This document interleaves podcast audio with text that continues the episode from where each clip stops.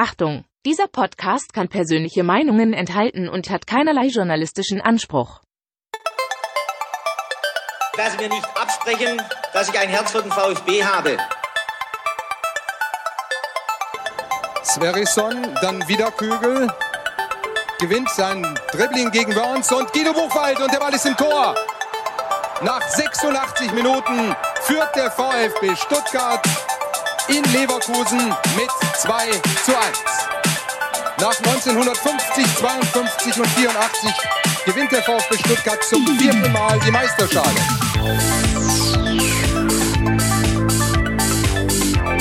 Jetzt müsste der Ball endlich noch einmal hereinkommen. Jetzt kommt er weit nach hinten auf Hitzelsberger!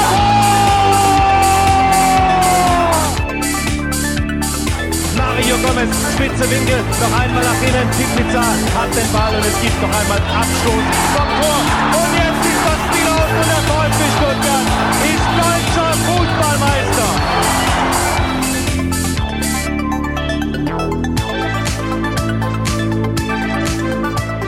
Herzlich willkommen zu STR. Mein Name ist Ricky und mit mir in der Leitung der Sebastian. Guten Abend, Sebastian. Schönen guten Abend, Ricky. Sebastian, Mensch, wir haben mal wieder gewonnen. Klar, es war auch ein Heimspiel. Aber was ich noch viel interessanter fand, du saßt zum ersten Mal in dieser Saison auf der Haupttribünenseite. Da muss ich natürlich ja, gleich nachfragen. Also ich glaube, wenn man mal die, die, die paar Auftritte ähm, auf der Medientribüne außen vor lässt, äh, saß ich, glaube ich, zum ersten Mal seit mehr als zehn Jahren auf der Haupttribüne. Und dann gleich Mitte, Mitte direkt. Ja, also bei den Reichen und Schönen, muss man sagen. Also ob sie reich waren, ähm, kann ich jetzt nicht beurteilen. Die, die und die Schönheit, ja, war okay. also also ich saß jetzt nicht zwischen den Spielerfrauen oder so. Ja, die sitzen ja so ein bisschen rechts auf der Haupttribüne. Mehr, mehr Richtung unter Türkeimer, ne? Ja, ja. Block 5, äh, habe ich mir sagen lassen, ist, ist da, ein, also ja, der Platz für die, für die Spielerfrauen. Außer natürlich für Ina Ogo, die extra eine Loge sich gemietet hat oder äh, gesichert hat. Die saß ja, natürlich. Das Logo war ja auch offizieller Sponsor vom VfB, ne? Da sein sein DA-Logo wurde immer mit eingeblendet oben. Ähm, Stimmt. Diese durchlaufende Geschichte da, der war ja Sponsor. Das ist auch eine interessante Sache. Aber gut, äh, darum soll es heute nicht gehen. Heute geht es natürlich zum einen um das tolle Montagabendspiel gegen Nürnberg und äh, natürlich auch um die Mitgliederversammlung, die wir nachher noch thematisieren werden. Wir werden einen kleinen Ausblick wagen auf das Darmstadt-Spiel, das auch wieder an einem Montag stattfindet. Und wir müssen uns, beziehungsweise ich muss mich auch noch mal kurz ja, äußern zur letzten Folge, die Folge 83, die ja ein bisschen für Wirbel gesorgt hat weil ich ähm, ja Gerüchte verbreitet habe ähm, und dafür keine Belege vorweisen konnte. So möchte ich es jetzt mal umschreiben. Es ging darum, dass ich in einem Blog darüber gesprochen habe, warum Christian Riedmüller für mich jetzt nicht mehr so der geeignete Präsident des oder für den VfB Stuttgart wäre. Da habe ich unter anderem einen Punkt aufgebracht, der ähm, ja Christian Riedmüller so ein bisschen mit Herrn Port in Verbindung brachte. Ich kann ja konkret werden. Ich habe gesagt, dass mir zugetragen wurde, dass der Herr Port und der Herr Riedmüller gut befreundet sind. Ja, das ist also ein Gerücht gewesen. Und dieses Gerücht wurde nicht nur mir zugetragen, sondern das wurde eigentlich, ich sag mal so, in diversen Telegram-Gruppen diskutiert und wurde auch dann ja beim Becherfand diskutiert. Also es war einfach Thema in der VfB-Fanszene. So, und deswegen habe ich dieses Thema aufgegriffen. Äh, beispielhaft, ja, als oder als Grund, warum Riedmüller für mich jetzt kein geeigneter Kandidat ist, weil es eben schon im Vorfeld diese Gerüchte gibt. So. Und äh, was ich natürlich auch dann versucht habe klarzustellen, ist, dass es sich hierbei nur um ein Gerücht handelt und ich nicht belegen kann, ob das jetzt äh, stimmt oder nicht. Und ich es auch eigentlich schade finde, dass der Herr Riedmüller mit solchen Gerüchten konfrontiert wird.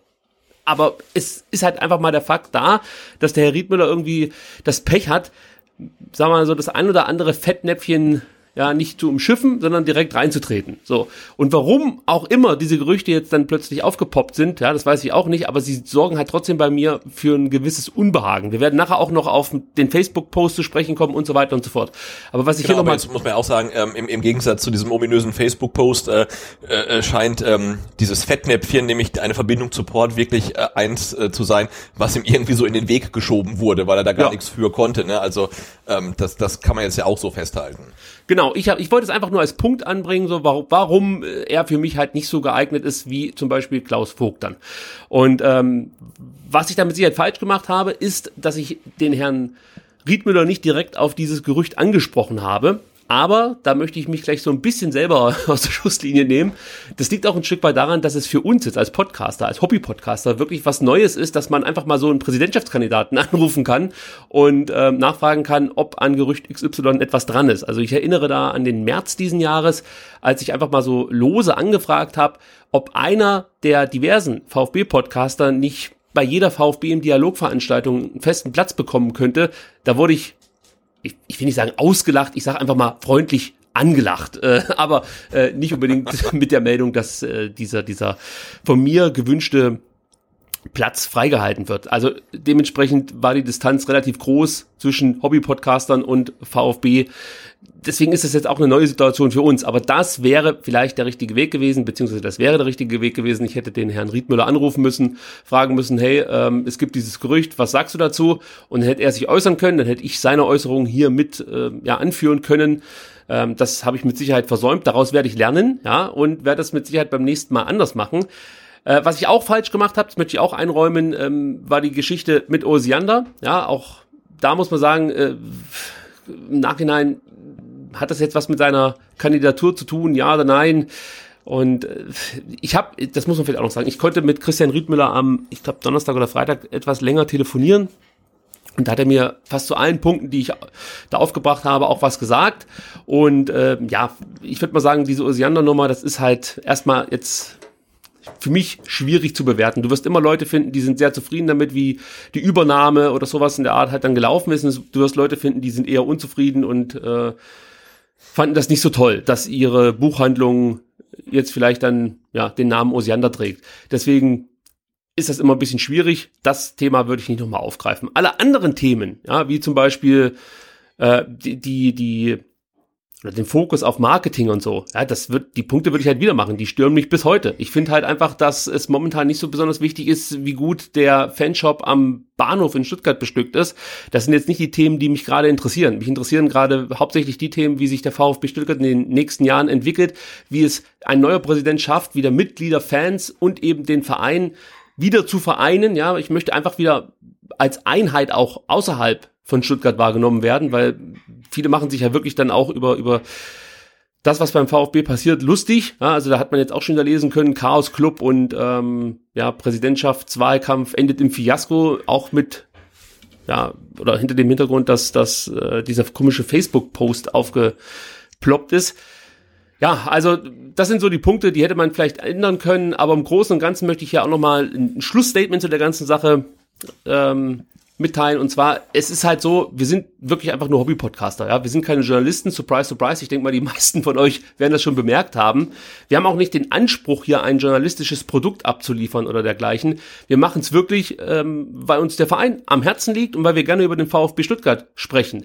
Und man könnte natürlich auch sagen, hey, es gibt doch schon ja lokal journalistische Podcasts, warum müssen da jetzt auch noch Fans drüber reden? Aus meiner Sicht äh, reicht es halt einfach nicht, wenn es einen äh, lokaljournalistischen Podcast gibt, weil da natürlich auch andere, in, andere Interessen hinterstehen. Ja, da gibt's natürlich Artikel, die verkauft werden müssen. Es äh, braucht ein Grombacher VIP Tickets, Gewinnspiel und so. Und das gibt's bei uns halt nicht. Also ihr habt bei uns niemanden, der uns irgendwie eine Meinung aufdiktiert, sondern wir sprechen über die Dinge, über die wir sprechen wollen, ja, und benennen die Dinge so, wie wir sie sehen. Und da sind mit Sicherheit auch manchmal Aussagen dabei, die sind totaler Quatsch. Aber manchmal sind vielleicht auch Aussagen dabei, die man, wie gesagt, in einem lokaljournalistischen Podcast nicht hören würde, weil die vielleicht damit rechnen müssen, dass einen Tag später plötzlich jemand aus der Mercedesstraße anruft und damit droht, dass die neue, weiß ich nicht, äh, E-Klassenwerbung, also für Mercedes-Benz, dann nicht mehr im dazugehörigen Blatt erscheint, um es jetzt mal auf die Spitze zu treiben. Und bei uns wird auch nie ein Redakteur sitzen, der groß Stimmung macht gegen den Trainer, ja, nachdem der zweimal verloren hat, weil er am nächsten Tag einen Artikel schreibt, den möglichst viele Leute klicken sollen. sind natürlich auch wieder nur Unterstellungen, aber trotzdem, ich sag nur, rein theoretisch ist es halt einfach ähm, bei einem lokaljournalistischen Podcast eher gegeben als hier bei uns. Und ich glaube, das ist auch unsere Stärke, dass uns im Endeffekt keiner was kann. Ja, also wir nehmen hier auf und sprechen darüber oder sprechen über den VfB, so wie wir die aktuelle Situation sehen.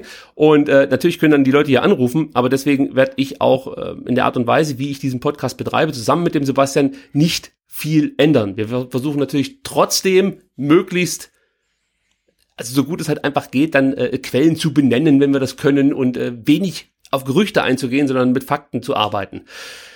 Ja, nur, wie gesagt, das nochmal abschließend. Es ging mir nicht darum, den Herrn Riedmüller hier irgendwie ähm, ja, mit, mit, mit Gerüchten in Verbindung zu bringen, die jetzt vielleicht dann im Nachhinein nicht stimmen. Mir ging es einfach darum, ich wollte klar machen, Herr Riedmüller ist für mich ein Kandidat, der mich ein Stück weit an Michael Reschke erinnert. Sorry für den Vergleich, Herr Riedmüller. Nein, ich sag dir auch warum. Nicht inhaltlich, nicht inhaltlich. Aber als Herr Reschke hier aufschlug, hieß es auch, das ist jemand, der hat echt, also was Transfermarkt angeht, ist es einer der besten und äh, da könnte froh sein, dass der bei uns ist. Alles, was ich gesehen habe von Herr Reschke, war die Gabe, wirklich bei jedem öffentlichen Auftritt irgendein Zitat rauszuhauen, das ihm nachträglich um die Ohren geflogen ist. Und so eine leichte Tendenz erkenne ich halt auch beim Herrn Riedmüller. Ja, der wird halt angerufen, wird gefragt, ähm, Doppelspitze, wie sieht's aus? Ja, kann ich mir vorstellen. Zack, erstes Fettnäpfchen. Dann ging es weiter mit der Übernahme von Positionen. Ich, ich, wir brauchen es nicht mal aufwühlen, aber es gibt halt immer mal wieder so Aussagen, die ihm irgendwo dann wieder auf die Füße fallen.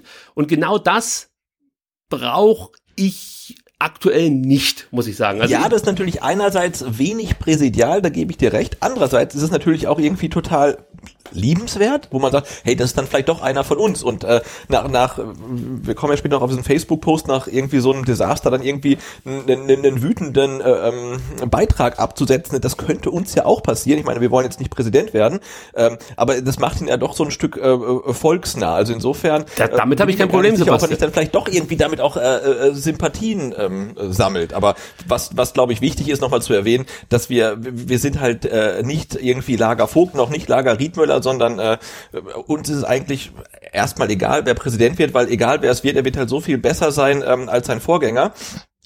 Und, ähm, und, und das ist halt das Wichtige, ne? Und äh, wie jetzt dann entschieden wird, ähm, ist, ist uns eigentlich egal. Hauptsache, es geht halt am Sonntag dann einigermaßen ähm, glatt über die Bühne mit der ganzen Geschichte. Der Facebook-Post ist übrigens noch nicht so sehr mein Problem. Mich störte dann, und wir werden nachher noch drüber sprechen, eher wieder der Umgang damit. Ja, am Freitag wird noch die Aussage rausgehauen, ich werde mich dazu jetzt nicht äußern, einen Tag später gebe ich zu. Das sind halt so Kleinigkeiten, finde ich jetzt nicht so gut. Dann sag's halt gleich, wie es war. Ist ja nicht schlimm, weil wie gesagt, ich find's, ich find's wirklich kein großes Problem, dass einem sowas einfach aus der Emotion heraus mal passiert, ja. Und äh, offensichtlich gab es ja jemanden, der nur darauf gewartet hat, diesen Post endlich mal rauszuhauen. Auch hier nochmal. Das ist irrit, das ist nämlich das. Äh, ich meine, jetzt können wir es ja kurz noch aufarbeiten, weil ja. ich sagen wir mal, wir reden hinterher drüber. Also mittlerweile dieser ähm, Post äh, nach der Spukattacke von Santi Ascasiba hat ja mittlerweile vermutlich äh, jeder gesehen. Und ähm, ja, das ist halt eine Art und Weise, ähm, in der sich im Netz viele Leute äußern. Also ich würde es, glaube ich, echt nicht machen, auch nicht ähm, voll mit Adrenalin und nach irgendwie drei Bier äh, während des Spiels. Ähm, aber der Tenor den er da anstimmt, der, hat, der, der ist natürlich nicht falsch, dass man sagt, irgendwie ein Spieler, der seinen äh, Gegenspieler anspuckt, möchte ich nicht beim VfB Stuttgart sehen. Die Aussage, die kann man ja so unterschreiben, gar keine Frage. Nur die, der Ton, der angeschlagen wurde, der war natürlich ähm, ja, wenig präsidial und mehr so auf Facebook-Gruppenniveau äh, irgendwie. Ähm, aber auch daraus irgendwie jetzt da eine großartige Geschichte zu machen, halte ich auch für übertrieben. Vor allen Dingen, das wurde im April geschrieben, als äh, der Herr Riedmüller selber noch nicht wusste, dass er irgendwie mal ähm, als einer von zwei Kandidaten des Amtes Präsidenten des VfB Stuttgart kandidieren wird. Und ähm, erstaunlicher war es dann halt echt viel mehr, dass jemand dann sofort sofort davon einen Screenshot gemacht hat, also als ob jemand nur drauf gewartet hätte.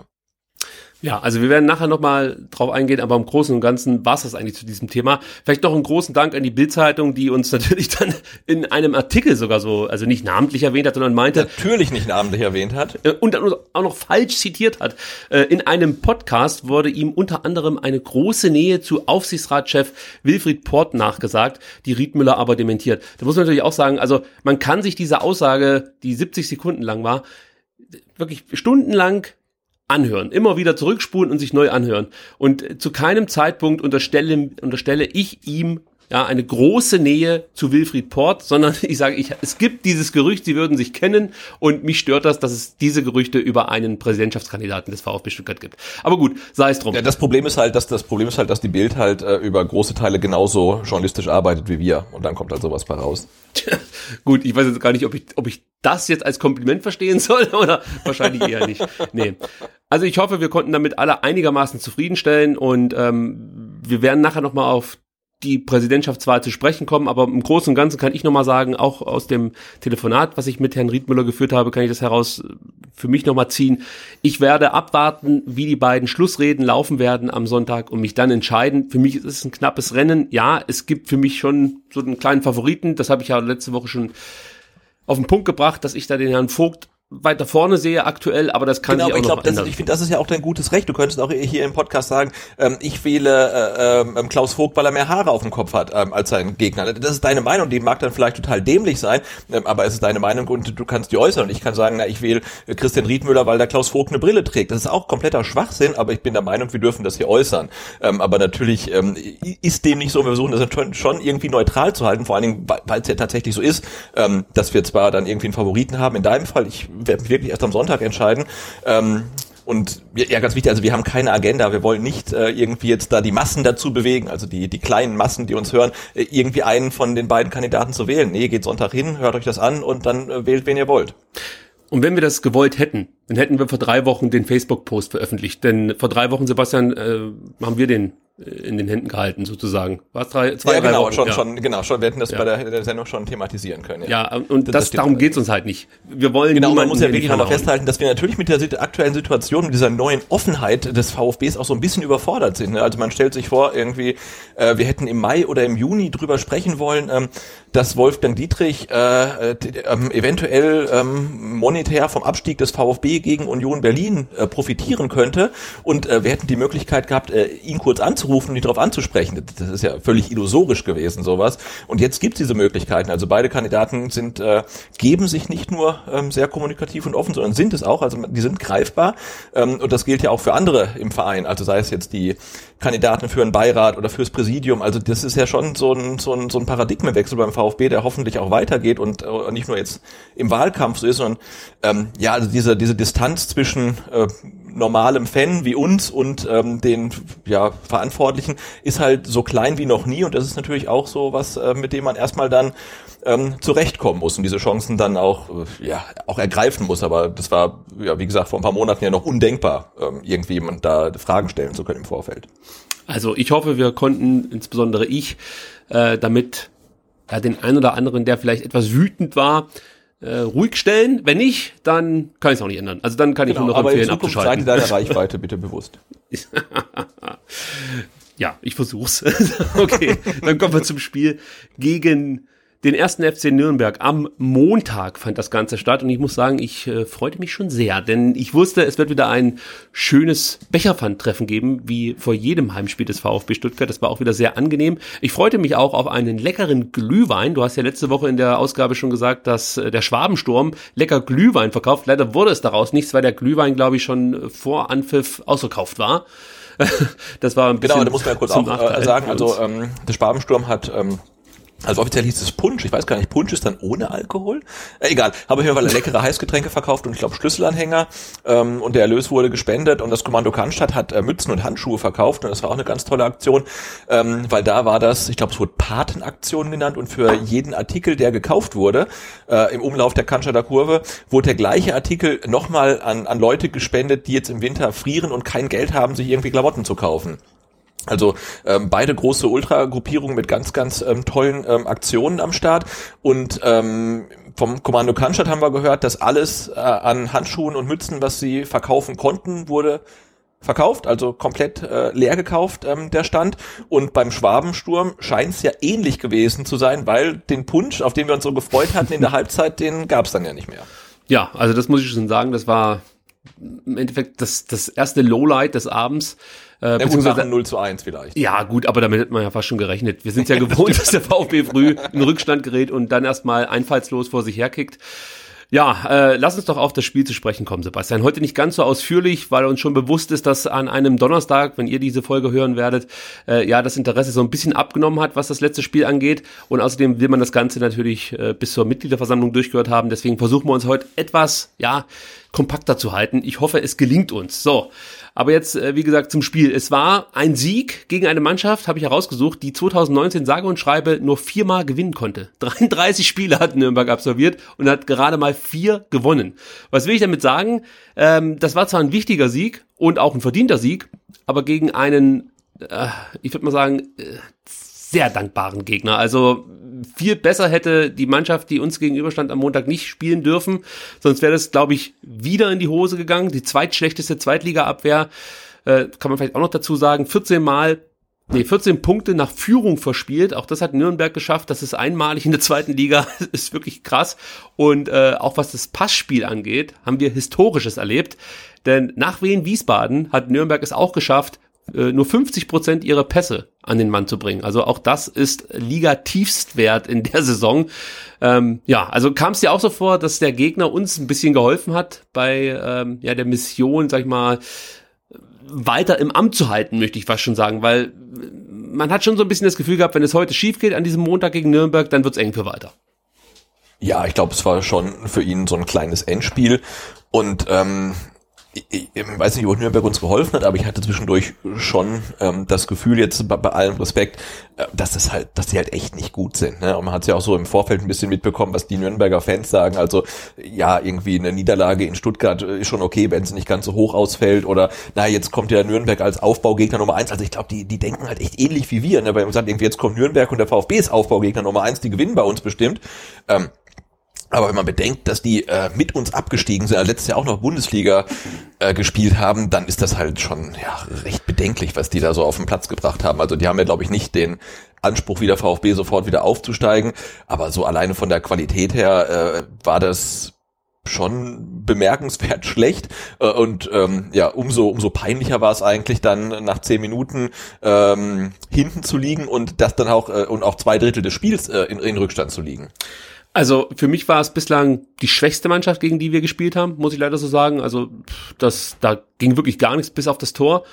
Ähm, wir können ja noch mal kurz ein paar Worte zur Aufstellung sagen, bevor wir dann auf, auf das erste Tor zu sprechen kommen, weil es gab ja schon zwei Überraschungen. Die eine war, dass, dass Gregor Kobel trotz ausgeheilter Oberschenkelprellung nur auf der Bank saß.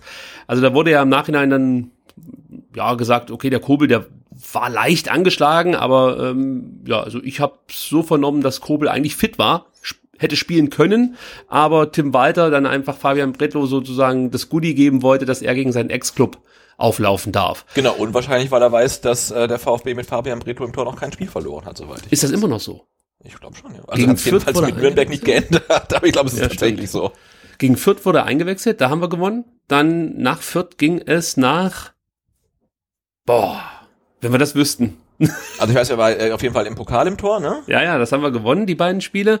Äh, jetzt weiß ich auswendig, auswendig gerade nicht, gegen wen wir nach dem Viertspiel gespielt haben, aber das gucke ich jetzt einfach. Also so viel Zeit nehme ich mir dann schon raus. Um genau, und ich wollte da noch kurz erwähnen, das ist mir so, als ich dann gesehen habe, dass du die Personalie Breto und Kobel aufgeschrieben hast, äh, einfach nochmal erwähnen, wie ähm, trotz allem, wie, wie glücklich ich bin, ähm, dass wir auf der Torwartposition so eine Ruhe haben. Ne? Also wir haben weil es ja schon ein gewisses Risiko, ähm, du verkaufst äh, Zieler, jetzt kann man über Zieler sagen, was man möchte, ähm, aber es ist sicherlich kein, kein Fliegenfänger. Ähm, und du holst dann zwei neue Torhüter äh, mit Fabian Bretlo einen, der irgendwie noch so gar nicht in Erscheinung getreten ist und äh, mit äh, Gregor Kobel äh, auch einen, der jetzt noch nicht jahrelang irgendwie Zweite Liga oder Bundesliga spielt. Und ähm, beides, beide Personalien hätten sich ja als irgendwie so ein äh, Tyton 2.0 herausstellen können, ne? also dass man sagt irgendwie, okay, keiner von den beiden ist es irgendwie. Und jetzt haben wir wirklich zwei Keeper, ähm, die eine große Sicherheit ausstrahlen und mit denen ich total ähm, zufrieden bin. Ähm, und ja, und bei, bei, bei Kobel auch glücklich wäre, wenn er irgendwie beim VfB bleibt und nicht wieder zurück ähm, nach Hoffenheim geht. Ähm, aber das äh, wollte ich nochmal so ganz persönlich erwähnen, dass ich mit den Torhütern total zufrieden bin. Also Bredlo hat tatsächlich nur zwei Bundesligaspiele absolviert, jetzt gegen Nürnberg und davor die Einwechslung gegen Gräuter Fürth und beide Spiele haben wir gewonnen. DP-Pokal haben wir auch beide Spiele gewonnen. Also ist Fabian Bredlo unser Glücksbringer. Vielleicht ähm, ist das auch schon ein kleiner Hinweis auf das nächste Spiel dann gegen Darmstadt. Da spricht man nachher in der Stadtausstellung Starthilfe, ja, ja, genau. drüber. Also das war eine Änderung. Dann war natürlich überraschend, dass Gonzales nur auf der Bank saß.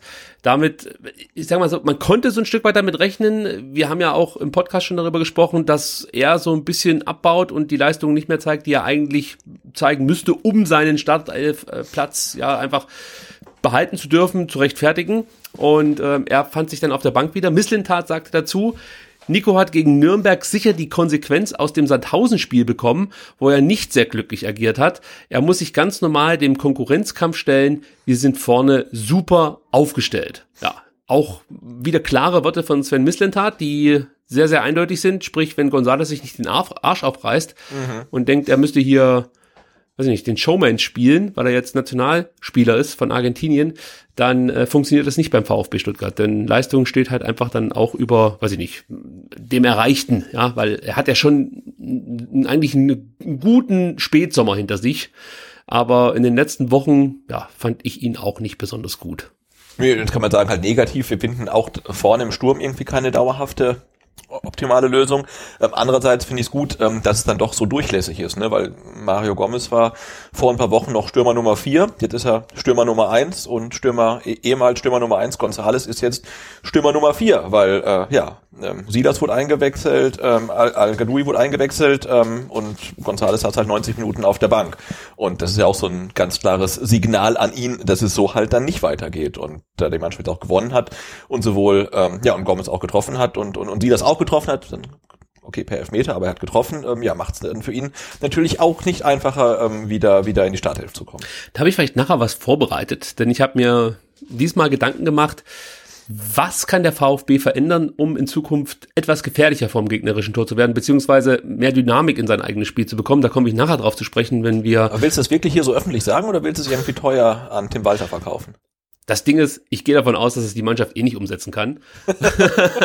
Von daher kann ich es kann ich's einfach so erzählen. Mache ich aber erst später. Kommen wir erst ähm, zum, zum 0 zu 1 durch den Herrn Frei, der nach zehn Minuten getroffen hat. Und da konnte man eigentlich schon wieder all das sehen, was mich wahnsinnig macht in dieser Zweitligasaison bisher, nämlich immer so eine gewisse Pomadigkeit, gerade im Defensivverhalten. Ja, also du siehst Stenzel, der Handwerker überhaupt nicht unter Druck setzt, ja, der darf einfach mal so flanken. Die Flanke wird dann von Lohkemper weitergeleitet in Richtung Strafraumzentrum. Dort spitzelt Bartstuber die Kugel dann ja gerade noch so vor Behrens aus dem Gefahrenbereich.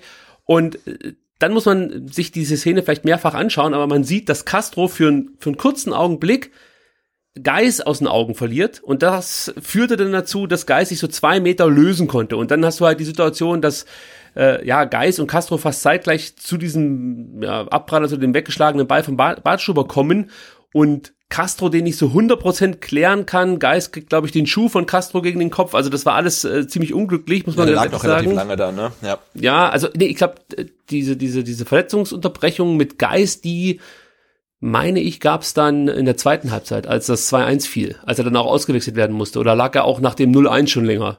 Ja, ja, er, ja. Er, er, lag da. Also und ähm, habe ich gar nicht so mitbekommen, weil ich damit doch, doch, beschäftigt da, war. Da, also da lag ja relativ häufig jemand, aber ich glaube, ähm, auch da lag Geist dann irgendwie 20 Meter vorm Tor und irgendwie, aber von ihm ging der Ball dann ja ähm, Richtung frei. Genau, Richtung frei und der zimmert das Ding dann rein. Aber das ist auch wieder so eine Situation, die kannst du super leicht okay, die kannst du leicht verteidigen. Äh, ich möchte auch den Sportskameraden Sosa mal mit äh, hier ins Boot ziehen. Also, wenn ich sehe, wie Borna Sosa da hinten verteidigt, also das ist ja Wahnsinn. Also wirklich, der läuft da wie so ein aufgescheuchtes Huhn durch den Strafraum, nach vorne, nach hinten. Der Gegenspieler ist eigentlich völlig egal. Der irrt da einfach wie so ein Blindgänger umher. Und das finde ich echt schwierig. Also wir haben das jetzt schon mehrfach gesehen von Borna Sosa, dass er im Defensivverhalten sich nicht immer glücklich anstellt.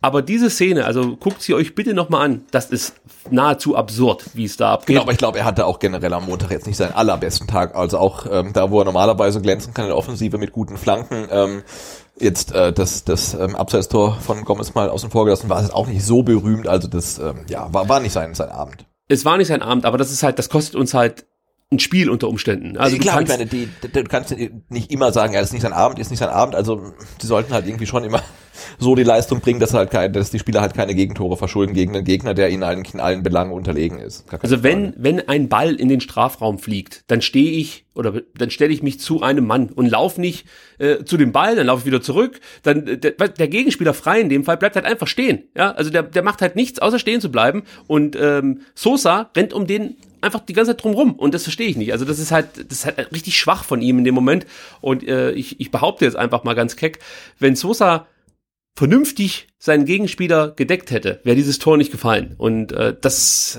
ja, das kostet uns halt Punkte in dieser Saison und zwar relativ regelmäßig solches Abwehrverhalten. Und oh, ich, ich hoffe, ich hoffe, dass Borna Sosa da irgendwann mal die Kurve bekommt, weil ansonsten wird es schwierig als Linksverteidiger. Also dann kannst du auch in Sua spielen lassen, der dann defensiv, ich traue es mir gar nicht zu sagen, sich dann manchmal sogar noch cleverer anstellt. Also es ist schon schwierig. Gut, es ging dann weiter, 18. Minute, ich weiß nicht, ob du dich daran noch erinnerst, Geist spielt einen wunderschönen Schnittstellenpass Mhm. durch Bart, Stuber und Phillips hindurch und da haben wir wirklich Glück gehabt, dass der Lohkemper äh, den der Ball in die Hacken bekommen hat. Genau, der war, Sonst, war, ja, war zu genau gespielt eigentlich, ne? Mhm. Warum nehme ich die Nummer hier mit rein? Weil auch hier wieder ein relativ leichter Fehler, ja, einfach den Ursprung hatte für diese Chance.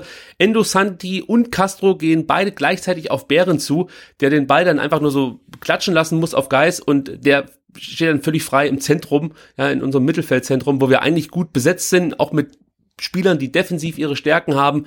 Also das sind auch wieder so Abstimmungsfehler, die mich extrem stören. Ich bin sehr, sehr zufrieden mit Endo als Sechs, sage ich gleich schon vorweg. Aber äh, hier wäre es natürlich gut, wenn du einen Sechser hast, der dann auch solche Kommandos geben kann und äh, seine Jungs so ein bisschen dirigieren kann. Das fehlt vielleicht so ein bisschen mit Endo.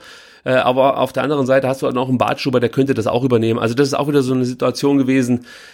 Ja, gegen einen halbwegs vernünftig spielenden Gegner kriegst du hier halt das 2 zu 0 nach 18 Minuten und ich glaube, dann geht's richtig rund im Neckarstadion. Aber ja, wir haben Glück gehabt, dass Lohkemper nicht nur hier, sondern auch später nochmal äh, die Chance nicht nutzen konnte. So, dann ging es wieder damit weiter, was wir eigentlich schon aus Sandhausen kennen, nämlich Tore, die wir erzielen und anschließend aufgrund diverser Fehlentscheidungen oder äh, Abseitsstellungen zurückgepfiffen werden. In dem Fall war es so, dass Endo für den VfB getroffen hat, 28. Minute. Die Davi schlägt eine Ecke äh, und die landet dann irgendwie bei Phillips und Ned Phillips versucht den Ball in Richtung Tor zu köpfen bekommt aber so richtig keinen Druck hinter dem Ball und Endo erkennt die Situation, springt in den Ball rein, lupft das Ding irgendwie so über Dornebusch drüber, sah eigentlich ganz cool aus, muss ich sagen. Äh, Problem war halt nur, dass, dass Mario Gomez zuvor den Herrn Behrens aus dem Weg geschubst hat und dadurch hat Phillips den Platz bekommen, den er brauchte, um eben diesen Kopfball zu setzen. Deswegen, man kann das abpfeifen. Die Frage ist halt, ob das eine klare Fehlentscheidung ist, wenn es der Schiedsrichter nicht abpfeift. Ja, das ist jetzt Genau, so eine, Ding, wenn es in der Situation abgepfiffen wird und sagst Stürmerfoul, kein Thema, ist so, ne? Aber ähm, da, dann da nochmal den Videobeweis zu bemühen, halt, ähm, ja, wieder, also ich habe echt auch gar keinen Bock mehr drüber zu diskutieren. Äh, Ich eigentlich auch nicht, aber das, der Punkt ist halt jetzt hier. Der Punkt für mich ist wirklich jetzt hier, es entsteht halt daraus die Situation, die dann zum Tor führt. Deswegen, äh, für mich ist es keine klare Fehlentscheidung, das weiterlaufen zu lassen, aber die Konsequenz der, der Entscheidung des Schiedsrichters ist halt einfach, ja, das 1 zu 1. Deswegen ist es für mich schon wichtig, dass man nochmal drauf guckt. Aber ich find's aus meiner Sicht jetzt, ja, falsch, den Schiedsrichter nochmal rauszuschicken, sondern äh, für mich wäre jetzt der richtige Lösungsweg gewesen zu sagen, also als, als Videoschiedsrichter, entweder ja, es war falsch, dann sage ich es ihm auf, aufs Ohr und sage, nee, du musst das Tor annullieren. Ähm, wir haben dieses Foul erkannt, du kannst es dir zwar nochmal angucken, aber das ist eigentlich für uns ein klares Foul.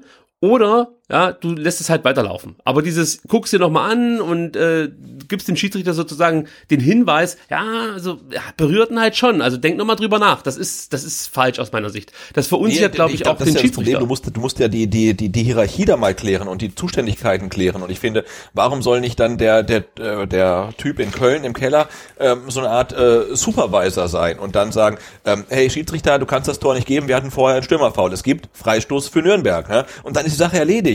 Aber ihn dann noch mal rauszuschicken, weil so habe ich das Gefühl, die Schiedsrichter auf dem Platz ähm, beginnen immer mehr mh, die Verantwortung zum Videoschiedsrichter zu verlagern, indem sie gar nicht mehr pfeifen und sich sagen, naja, wenn's ein Foul war oder abseits, dann kriege ich schon was aufs Ohr. Ähm, und die in Köln sagen, ähm, ja, du war irgendwie nicht so ganz okay, guckst dir noch mal an und da wird die Verantwortung hin und her geschoben und ich finde, in so einer Situation muss dann ähm, ja der Videoschiedsrichter sehr schnell sagen, kein Tor, vorher Stürmerfoul, Gomez ähm, hat Behrens gefault, es gibt Freistoß Nürnberg und dann ist aus, dann gibt's auch keine Diskussion. Aber durch dieses ewige Warten, dann nochmal rauslaufen und wird geprüft und so, das, das, das funktioniert ja einfach nicht. Das hat man ja auch jetzt wirklich am, am Montag wirklich ähm, ganz, ganz eindrucksvoll gesehen. Ähm, dreimal Videoschiedsrichter, dreimal ja, nicht falsch oder sogar richtig entschieden, trotzdem das komplette Spiel kaputt gemacht. Ne? Und äh, das fand ich äh, sehr bedenklich.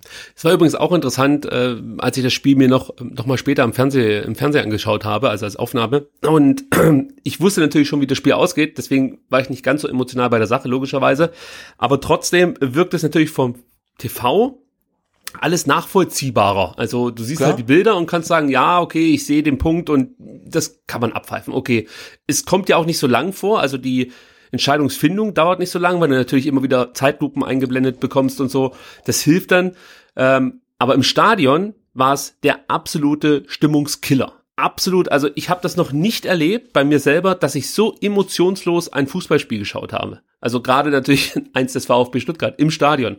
Es war mir wirklich zeitweise dann völlig egal, was da jetzt passiert. Also der Elfmeter, der gepfiffen wurde, der dann äh, von Silas verwandelt wurde, das war mir eigentlich fast, fast wurscht, muss ich sagen. Also ja, aber mir ging's genauso. Also, spätestens nach dem, ähm, nach dem Abseitstor ähm, oder nicht Abseitstor von Mario Gomez in der 34. war ja klar, ähm, am Montagabend jubelt niemand mehr in diesem Stadion äh, so ähm, ausgelassen und so unbedarft wie normalerweise, ne? weil man echt immer abwartet, kommt da noch was, wird's nochmal überprüft und und auch dieses ähm, dann der Elfmeter. Ähm, also ich glaube, außer Mario Gomez hat ja niemand gesehen, dass, dass der Falsch. Den Ball Falsch. Und, und, und, und Santi hat's gesehen. Hast du es auch gesehen? Nee, ich nicht, aber weißt du, wer als erstes geschrien hat? Hand, Hand! Tim Walter. Nee. Das war der erste, der Hand geschrien hat. Ja, okay. Tim Walter konnte man über die Außenmikros hören, hat Hand, Hand geschrien. Castro ist wie ein Begeister zum, äh, darf man das überhaupt noch sagen, Nein, wie ein Verrückter zu einem äh, Schiedsrichter, zu dem Schiedsrichter gerannt, während das Spiel noch lief und hat ihn schon darauf hingewiesen, hey, willst du es nicht nochmal angucken? Äh, das, das, das, hab, das ist mir aufgefallen. Okay, dann habe ich es äh, falsch, äh, äh, falsch gesehen, weil ich dachte, es hätte wirklich nie, also zumindest auf den Rängen hat es, glaube ich, niemand gesehen. Und nee. ich dachte auch, ähm, dass die Spieler das ähm, nicht wirklich gesehen haben. Andererseits haben natürlich auf Nürnberger nicht wirklich äh, gegen den Elfmeter dann protestiert. Also ja, aber das eher dann dafür, dass es Hand war.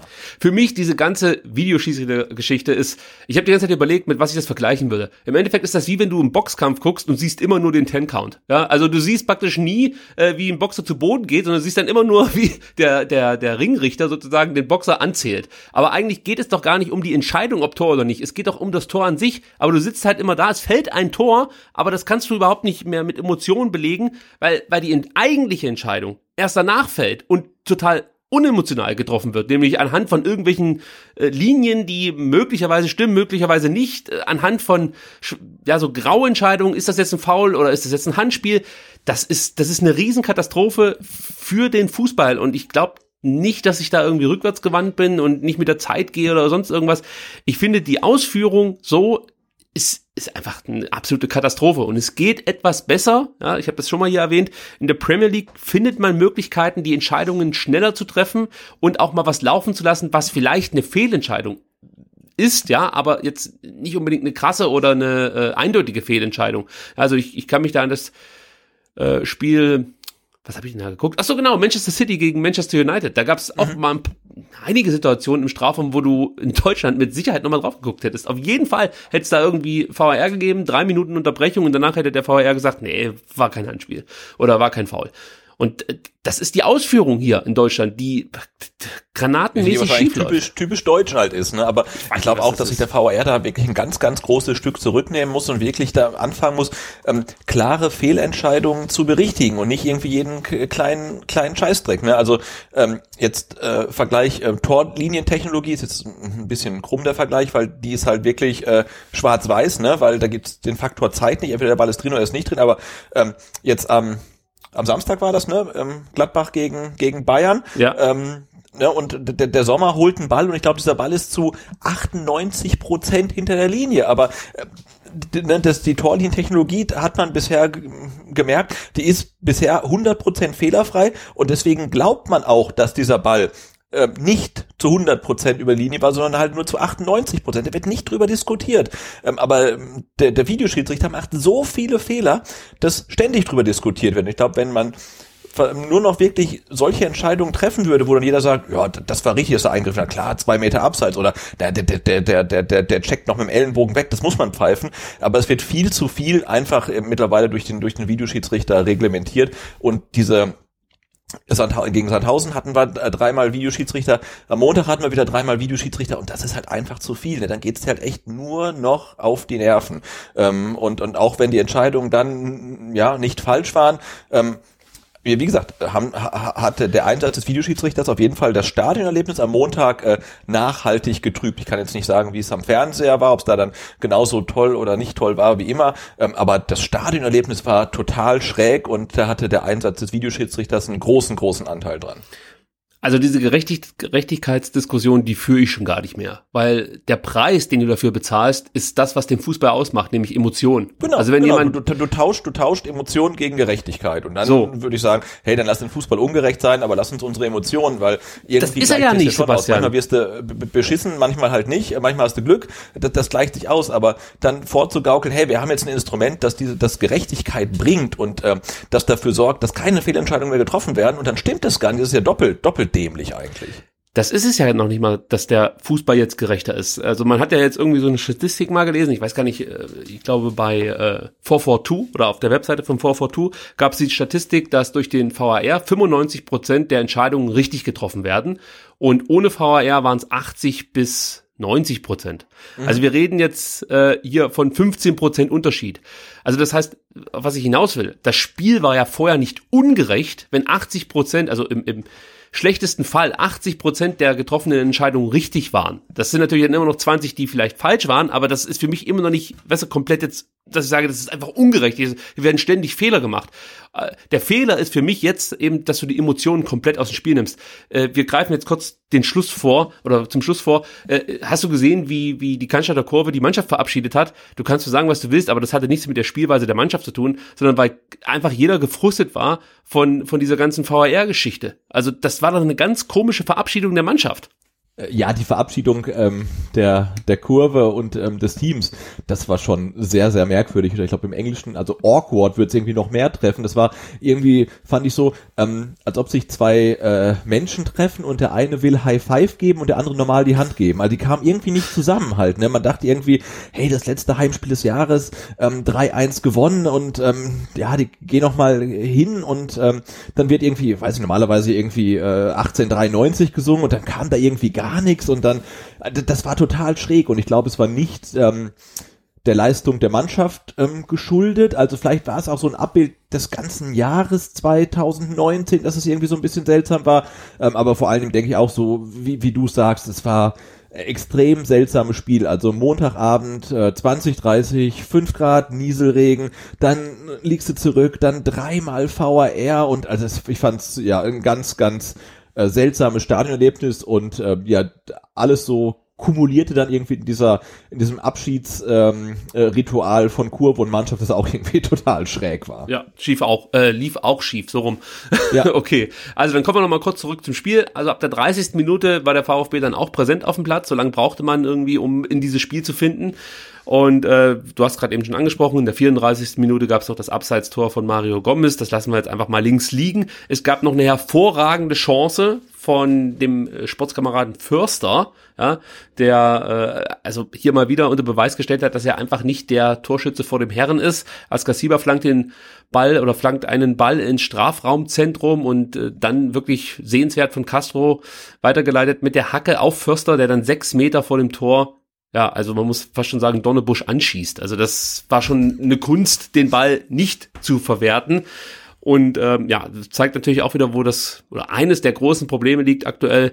Das ist halt einfach die Chancenverwertung. Also wenn du solche Chancen nicht machst, sorry für die Floskel, aber dann äh, wird's halt gegen fast jeden Gegner schwer, außer gegen Nürnberg in dem Fall. Gut, zur Halbzeit gab's dann wichtige Änderungen. Zum einen äh, musste Daniel Didavi weichen. Den haben wir heute überhaupt nicht erwähnt. Der stand nämlich in der Startelf und äh, fand mehr oder weniger nicht statt, statt. muss man sagen. Ja. Deswegen brauchen wir dazu auch nicht viel sagen.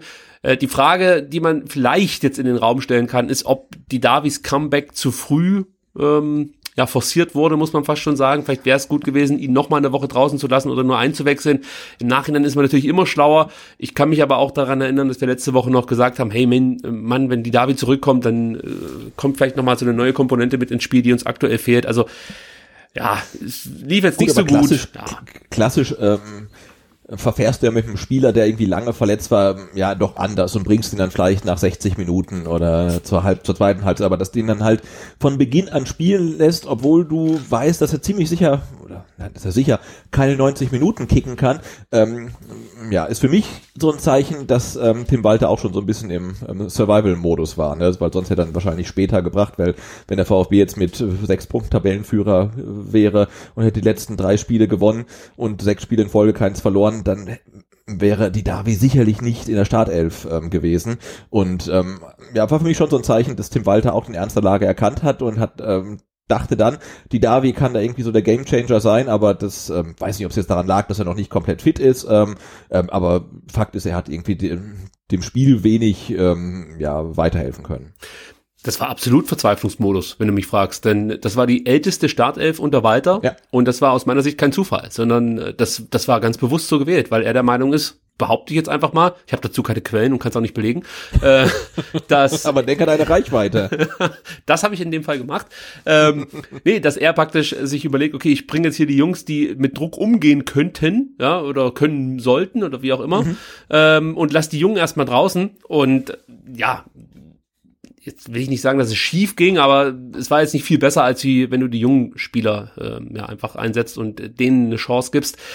Ja, also das Spiel richtig zu bewerten fällt mir extrem schwer, weil es am Ende positiv für den VfB ausgegangen ist und 3-1 liest sich auch gut, aber ich der Meinung bin, dass du gegen ich würde mal sagen, 10, 12 andere Zweitligisten enorme Probleme bekommen hättest. Und äh, am nächsten Montag werden wir auf einen Gegner treffen, der ähnlich spielen wird wie Nürnberg, nur mit Abwehr. Also das wird interessant, äh, wie wir da dann zu Torchancen kommen und die vor allem dann auch nutzen. Äh, also da mache ich mir ein bisschen mehr Sorgen, aber ja, nachher dazu mehr. Ähm, Sosa und Castro tauschten auch noch die Position. Das war auch eine interessante, äh, ja, ein interessanter Ansatz von Tim Walter. Über den haben wir uns, glaube ich, auch schon mal zu Beginn der Saison unterhalten, ob Sosa nicht als links, äh, als, als linker Mittelfeldspieler eingesetzt werden kann.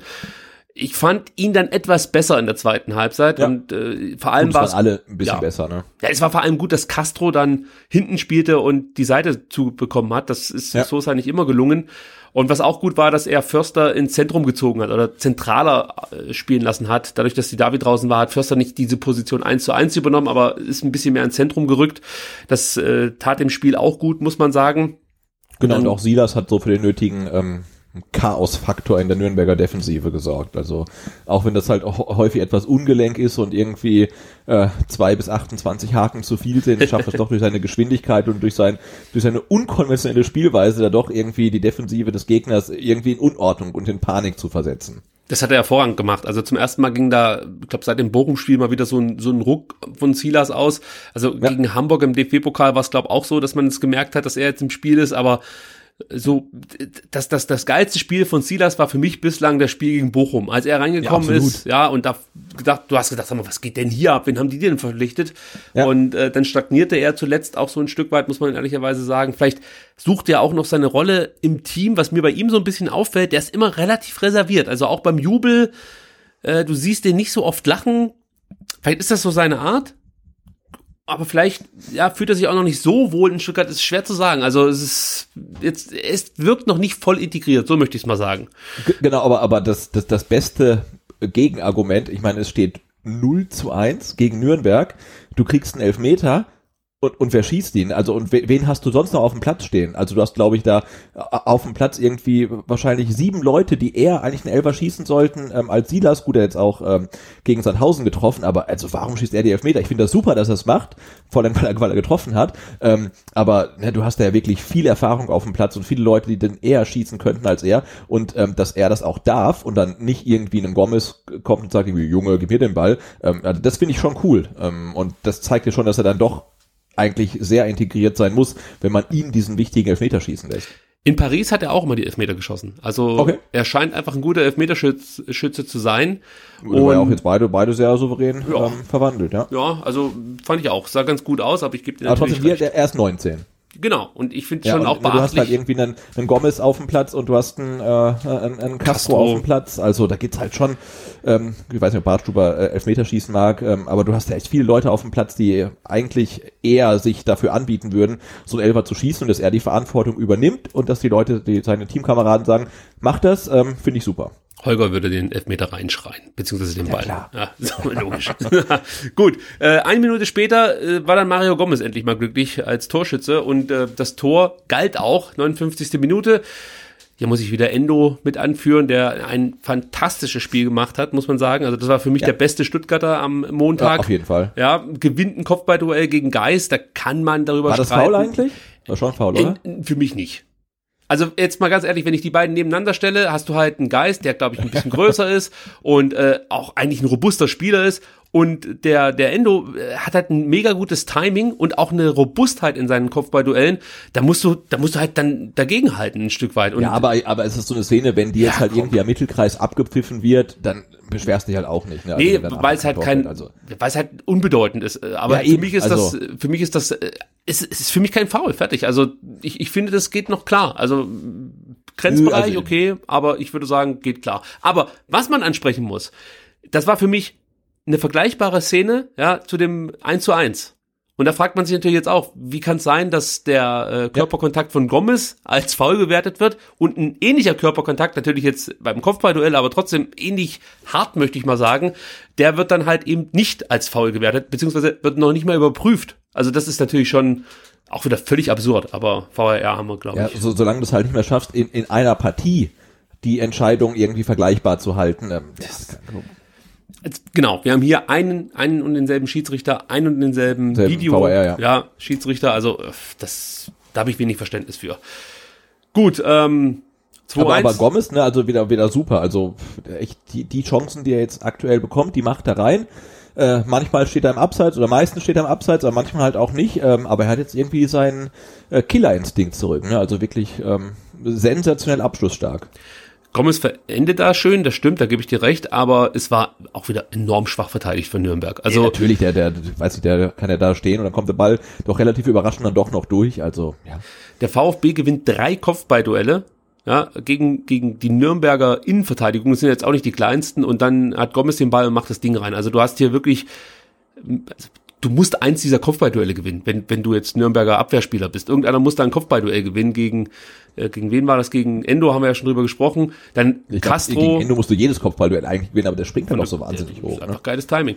Äh, Castro und ich glaube, Förster war auch noch beteiligt. Äh, genau, also irgendeiner von den Nürnbergern muss da den, den Kopfball für sich gewinnen, für seine Mannschaft. Und ähm, ja, wenn das nicht funktioniert, dann musst du halt einfach Gomez enger decken. Also das, das war halt ganz, ganz schwach verteidigt. Dennoch hätte Nürnberg die Möglichkeit gehabt, zurückzukommen. In der 67. Minute gab es wieder einen tollen Schnittstellenpass. Das ist etwas, da müssen wir dran arbeiten. Also das passiert zu häufig, dass wir Bälle zwischen Bartstuber und in dem Fall Phillips durchgespielt bekommen.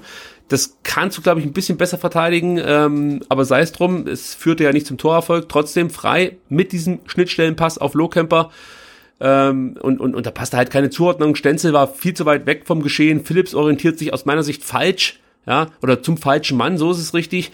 Äh, und, und, und dann landet der bei, Ball bei Lohkemper und der kriegt das Ding im Tor nicht unter. Haben wir Glück gehabt. Ansonsten steht es hier 2 zu 2. Dann wird's auch nochmal interessant, ja, weil dann beginnt es natürlich wieder im Kopf zu rattern. Ähm, aber ja, wir haben dann den Sack zugemacht, fünf Minuten später. Förster mit dem 3-1. Santi, der den Ball Petrak abläuft. Denk mal, so kann man das Ganze nennen. Das erinnerte mich so ein bisschen an den alten Santi, wie er den Ball da abgelaufen, ähm, wie er da Petrak den Ball abgelaufen hat. Und, Ja, aber ähm, das hat ein gutes Spiel gemacht am Montag. Also ne, die ähm, Förster-Chance Ende der ersten Halbzeit vorbereitet. Und äh, ja, ich fand noch generell relativ stark. Also viele Bälle wieder gewonnen, wie du sagst, irgendwie so, was man aus der Bundesliga von ihm kannte. Ähm, ja, hat seine Sechser-Qualitäten dann ähm, auf dem linken Flügel so ein bisschen eingebracht und war dann auch oft zentral irgendwie unterwegs. Also hat mir ganz gut gefallen und ha- hat ja auch offensiv äh, ein paar konstruktive Beiträge leisten können. Ja, das 3 zu 1 war eines der schönsten oder am schönsten herausgespielten Tore in der Saison. Äh, Santi, der den Genau, Ball. wobei das ja auch dann zu, zu irgendwie 70 Prozent irgendwie ähm, auf Mario Gomez geht oder so, ne? weil die Ablage, die war schon stark. ja, es war alles hervorragend gespielt. Also äh, allein, dass Förster da, ähm, ich sag mal, richtig läuft, ja, und, Ja. und äh, Gomez äh, den Ball dann, dann super zurücklegt zu Förster. Also das war halt einfach grandios gemacht. Ja, also das, das, das äh, finde ich auch. Also das war ein tolles Tor. Muss man vielleicht auch wieder dazu sagen, fünf Nürnberger. Fünf Nürnberger werden hier von drei, von zwei Stuttgartern ausgespielt. Das ist natürlich auch so nicht immer möglich in der zweiten Liga. Also, jo. Wie wertest du den Zeigefinger auf dem Mund von Herrn Förster? Du hast ja schon ähm, auf Twitter geschrieben, dass man äh, ja vielleicht nicht unbedingt das Publikum dazu auffordern sollte, jetzt mal Ruhe walten zu lassen, wenn man, wann war es, in der 38. Minute hundertprozentige Chancen vergibt.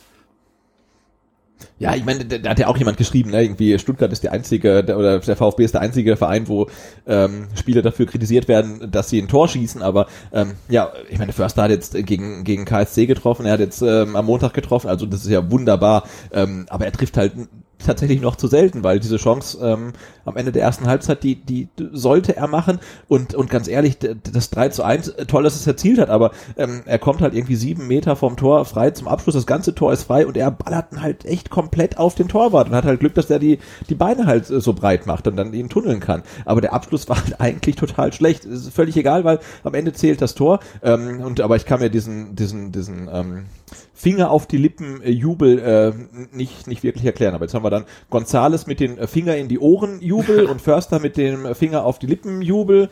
Weiß nicht, der nächste jubelt dann wahrscheinlich mit irgendwie Hände auf den Augen oder so. Keine Ahnung. Also aber die sollen mal alle so viele Tore schießen, ähm, dass sie ihren Signature-Jubel dann irgendwie entwickeln können. Dann sind wir, glaube ich, ganz gut unterwegs. Das denke ich auch. Vielleicht war es auch gar nicht so gemeint, dass das Publikum jetzt mal leise sein soll, sondern ähm, ja, vielleicht fiel ihm nichts Besseres ein. Also wir wollen da nicht zu viel hineininterpretieren. Es gab noch eine hervorragende Chance in der Nachspielzeit für Silas. Äh, Castro hat das toll vorbereitet. Und ja, dann war halt einfach wieder der Silas da, der keinen normalen ersten Kontakt hinbekommt, was an und für sich ja ganz cool ist, aber in manchen Situationen dann doch falsch. Äh, also ihm hätte ich da schon noch das zweite Tor gegönnt, weil es halt auch wirklich eine, eine tolle Chance gewesen wäre. Und ich bin auch der Meinung, dass der VfB gerne noch was am Torverhältnis ändern darf. Ja, also da äh, gibt es noch einiges aufzuholen. Ähm, ja, aber am Ende. Aber was mich da halt, was, was mich da halt so, so doch ein bisschen genervt hat, war, ähm, nach dem 3 zu 1 war das Spiel ja durch. Ne? Also du hast gewusst, der VfB gewinnt. Und was mir dann echt gefehlt hat, war so die, die, die Konsequenz und auch die, der, der, der Wille, noch Tore zu schießen, einfach weiterzumachen, ne? noch das 4-1 zu machen, das 5-1, also wie gesagt, diese Silas-Chance, er, er kann ja direkt mit rechts abschließen und warum macht er noch irgendwie 58 Haken und verliert den Ball? Also, aber warum spielen sie nicht einfach weiter und versuchen das letzte Heimspiel des Jahres 4-1, 5-1 zu gewinnen, um da halt wirklich dann mit breiter Brust äh, rauszugehen und diesen Schwung halt mitzunehmen. Nee, dann führst du halt irgendwie 3-1 und dann lässt es auch irgendwie gut sein ne? und hast irgendwie, also, ja, weiß nicht, da, da fehlte mir echt so, so ein, der, der Wille, einfach weitermachen zu wollen.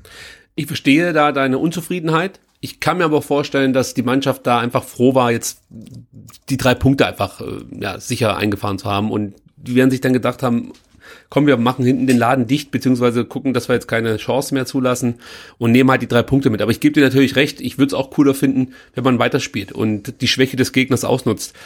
Aber ja, vielleicht mit den negativen Erlebnissen oder mit den Negativerlebnissen der letzten Wochen im Rücken äh, war das nicht die allerschlechteste Variante, die drei Punkte hier zu behalten. Weil eins ist auch klar, wenn es 2 zu 3 fällt, ja, dann wird das Publikum unruhig, die Mannschaft mit Sicherheit auch und dann haben wir wieder eine ungemütliche Schlussphase.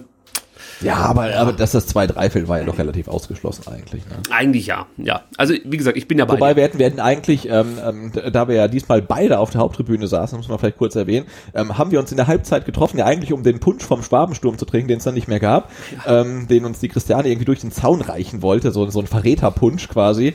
Ähm, und ähm, da es keinen Punsch gab, konnten wir uns dann äh, ausführlichst ähm, über ähm, das Spielgeschehen unterhalten und die erste Halbzeit analysieren. Und ähm, wir hätten es eigentlich aufnehmen sollen und irgendwie ähm, den, ähm, den, den, den Patreon-Spendern zur Verfügung st äh, stellen sollen. Weil ich glaube, wenn man ähm, uns gehört hätte, was wir in der Halbzeit ähm, gesagt haben, wird vermutlich niemand mehr diesen Podcast hören, weil wir den VfB eigentlich komplett abgeschrieben hatten. Wir haben schon beim Bruno Labbadia angerufen, ob er nicht Zeit hätte. Also es war eigentlich alles schon vorbereitet für die Amtsübernahme, aber dann kam es doch nochmal anders. Aber wir wollen das ja einfach in unserem Giftschrank lassen. Irgendwann ja, holt mal jemand Fall. raus. okay. So, jetzt ähm, würde ich vorschlagen, gehen wir so langsam auf das Darmstadt-Spiel ein und ich hau jetzt ja einfach mal das raus, was ich mir überlegt hat, wie, habe, wie der VfB in Zukunft sich mehr Chancen erarbeiten kann. Ja, du hast den Masterplan für ja, mehr Tore. Was nein. ich noch kurz sagen wollte, ähm, ich, ich, ich fand es relativ cool, wie der VfB dann nach dem 2-1, vor allem nach dem 3-1 die Sache runtergespielt hat, so mit viel, viel Ballbesitz und viel Querspielen und den, den Gegner gar nicht an den Ball kommen lassen. Und dann ist mir aufgefallen, verdammt, wir spielen ähm, bei einem 3 zu 1 nach, nach 70 Minuten oder nach 78 Minuten eigentlich genauso wie bei einem 0 zu 0 nach zwei Minuten. Ja, ach, jetzt muss ich überlegen, wie ich das am besten ausdrücke. Ich habe halt das Gefühl, dass, dass man momentan, also ich glaube nicht, dass das, was wir aktuell sehen, der Fußball ist, den Tim Walter spielen lassen möchte. Ich habe das Gefühl, dass entweder Tim Walter von sich aus sein System, ich würde mal sagen, angepasst hat oder es schon auch von wo auch immer, ob das jetzt von der sportlichen Führung ist oder aus der Mannschaft heraus, die Idee gab, äh, das Ganze wieder etwas konventioneller zu gestalten. So kommt es mir aktuell vor. Und das führt so ein bisschen dazu, dass du zwar eine Mannschaft hast auf dem Platz, die versucht, einen Plan umzusetzen, aber ja, eigentlich irgendwie doch gerne mal anders sich bewegen wollen würde. So möchte ich es mal ausdrücken. Also du hast ja lange nicht mehr diese Positionsverschiebung, so wie in den ersten Spielen. Das, das ist eigentlich noch ansprechen. komplett Aber raus. Siehst, siehst du, hast du am Montag irgendwas vom Walterball gesehen? Also Null. wir erinnern uns, ne, wie gesagt, mein, meine Referenz, das erste Heimspiel oder das erste Spiel gegen Hannover, da haben die Leute geraunt, wenn Gregor Kobel ständig ins Spiel eingebunden wurde und die Mittelstürmer des Gegners auf den Socken stehen hat und er trotzdem die Bälle an Mann gebracht hat. Wir haben uns vor der Saison äh, Videos angeguckt, wo Mannschaften vermutlich das spielen, was Tim Walter gerne spielen lassen würde, mit riskanten Bällen im Aufbauspiel, bis dann einer frei war und dann wurde bis zum Tor durchkombiniert. Und was haben wir am Montag gesehen? Lange Bälle von Holger Bartstuber auf, äh, auf, auf Santi, ne? Und das hat ja nichts mehr mit, mit äh, dem Fußball von Tim Walter zu tun. Und, ähm, und da, da frage ich mich halt echt, also also wo ist denn jetzt das Konzept? Also hat Tim Walter einfach aufgegeben und sagt, ey, Hauptsache gewinnen und die ähm, individuelle Qualität des Kaders wird es irgendwie richten. Ähm, aber das, mit dem er halt angetreten ist, habe ich halt am Montag so, so gar nicht mehr gesehen. Und das macht mir halt schon so ein bisschen Sorge, ähm, auch für die Rückrunde. Also was spielen wir überhaupt? Also ich finde, er hat das System immer weiter angepasst an, an den genau. Gegebenheiten. Also er, er hat gemerkt, okay, wir kriegen oder wir lassen zu viel zu, so ist es richtig. Und haben auch Glück, dass der Gegner nicht jede Chance nutzt. So war es ja be zu Beginn der Saison. Also einfach zu viele Chancen für den Gegner, die der dann ungenutzt ließ. Dann hat man das Ganze ein bisschen angepasst, hat weniger zugelassen. Leider Gottes haben die Gegner aber dann die Chancen genutzt. Deswegen gab es dann oft diese frühen Gegentreffer, denen wir dann hinterhergelaufen sind. Und im Spiel nach vorne ähm, habe ich, wie gesagt, dann schon gemerkt, dass ja Walter zwar so seine Idee hat, ja, gerade Stenzel, der dann oft ins Zentrum zieht, aber das macht er jetzt auch nicht mehr. Die Innenverteidiger oder einer der Innenverteidiger, der sich mit nach vorne einschaltet, das fehlt da auch so ein Stück weit. Vielleicht liegt es auch daran, dass es mit Karasor nicht so gut funktioniert hat und du dann nicht diesen Backup hast, den du dir erhofft hast mit Karasor. Ähm, ja, also das, das, das wirkt jetzt alles gerade so ein bisschen unrund. Und ich würde sagen, diese Winterpause, die muss jetzt genutzt werden, um dann weiter am System zu arbeiten, weil ich glaube schon, dass die Idee, die Walter hat, interessant ist und auch umsetzbar ist, ja, aber man muss es halt, denke ich mal, wirklich ständig üben. Und ich erinnere da an die Kieler, die gesagt haben, die brauchten fast ein komplettes Jahr, bis das richtig hingehauen hat. Ja. Also ja, aber das ist halt die Frage, ne? Also ähm, hat er beim, hat er in Stuttgart ähm, den, den Rückhalt, um, um, um, um an seinem System halt wirklich äh, so lange zu feilen, bis es funktioniert, oder ähm, verwässert das System immer aufgrund, weiß nicht, äußerer oder innerer Zwänge.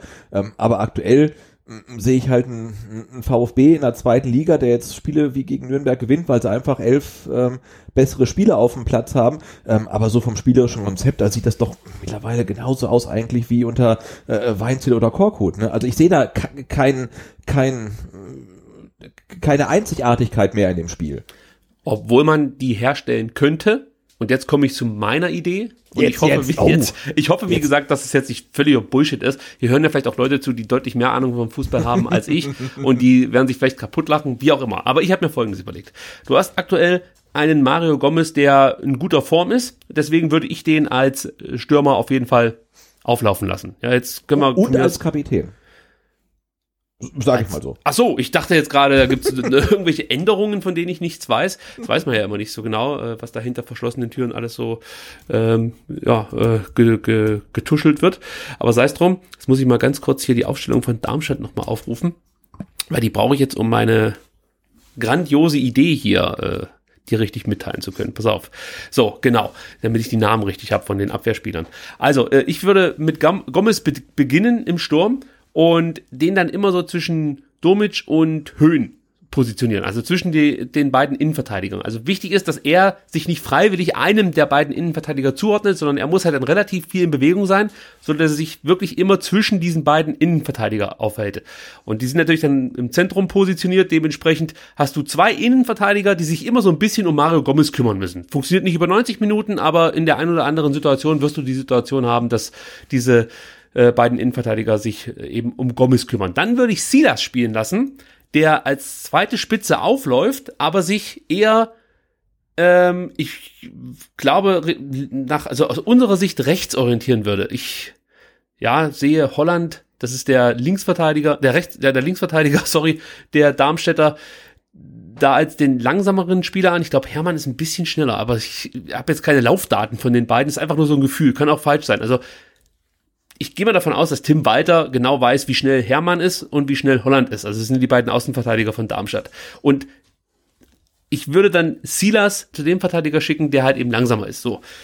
Mein Gott, ich muss mir das jetzt mal kurz hier aufmalen, sonst, sonst blicke ich selber du- nicht mehr durch. Eine, eine Taktiktafel bei dir zu Hause. Ich habe einen, ich hab einen karierten Block, aber wenn ich das jetzt hier so aus dem Kopf rausmachen muss, das merke ich gerade, funktioniert überhaupt nicht. Also, die zwei Innenverteidiger haben wir besprochen, die schmale ich jetzt mal hier hin. Gomez in der Mitte. Silas orientiert sich dann eher auf den linken, in, äh, linken äh, Verteidiger, zieht den so ein bisschen raus, dann hast du praktisch einen Zwischenraum zwischen Innenverteidigung und diesem Linksverteidiger.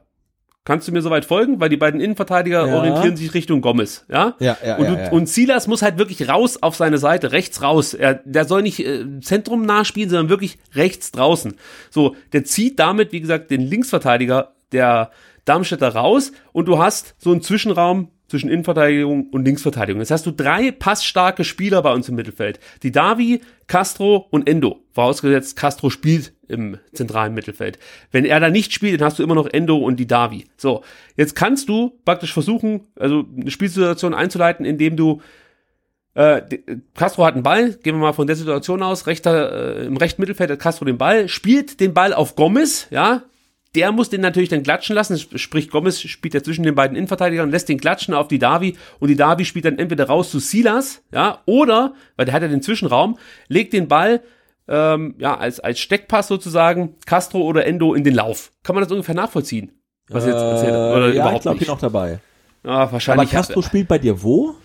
Ja, das ist jetzt halt die Frage, wie Tim Walter das Ganze löst. Also du kannst Castro natürlich als recht, rechten Mittelfeldspieler auflaufen lassen, ist ja kein Problem für ihn. Oder du kannst Castro von mir aus auch als linken Mittelfeldspieler auflaufen lassen oder als Linksverteidiger. Das ist mir jetzt eigentlich egal. Ich persönlich würde in dem Fall aber Castro auf rechts stellen. Das heißt, du tauscht ähm, Castro und Ich würde dann wahrscheinlich Santi oder Förster draußen lassen, wobei Förster hat das Ja. Tor gemacht. Dann eher Santi. Ja.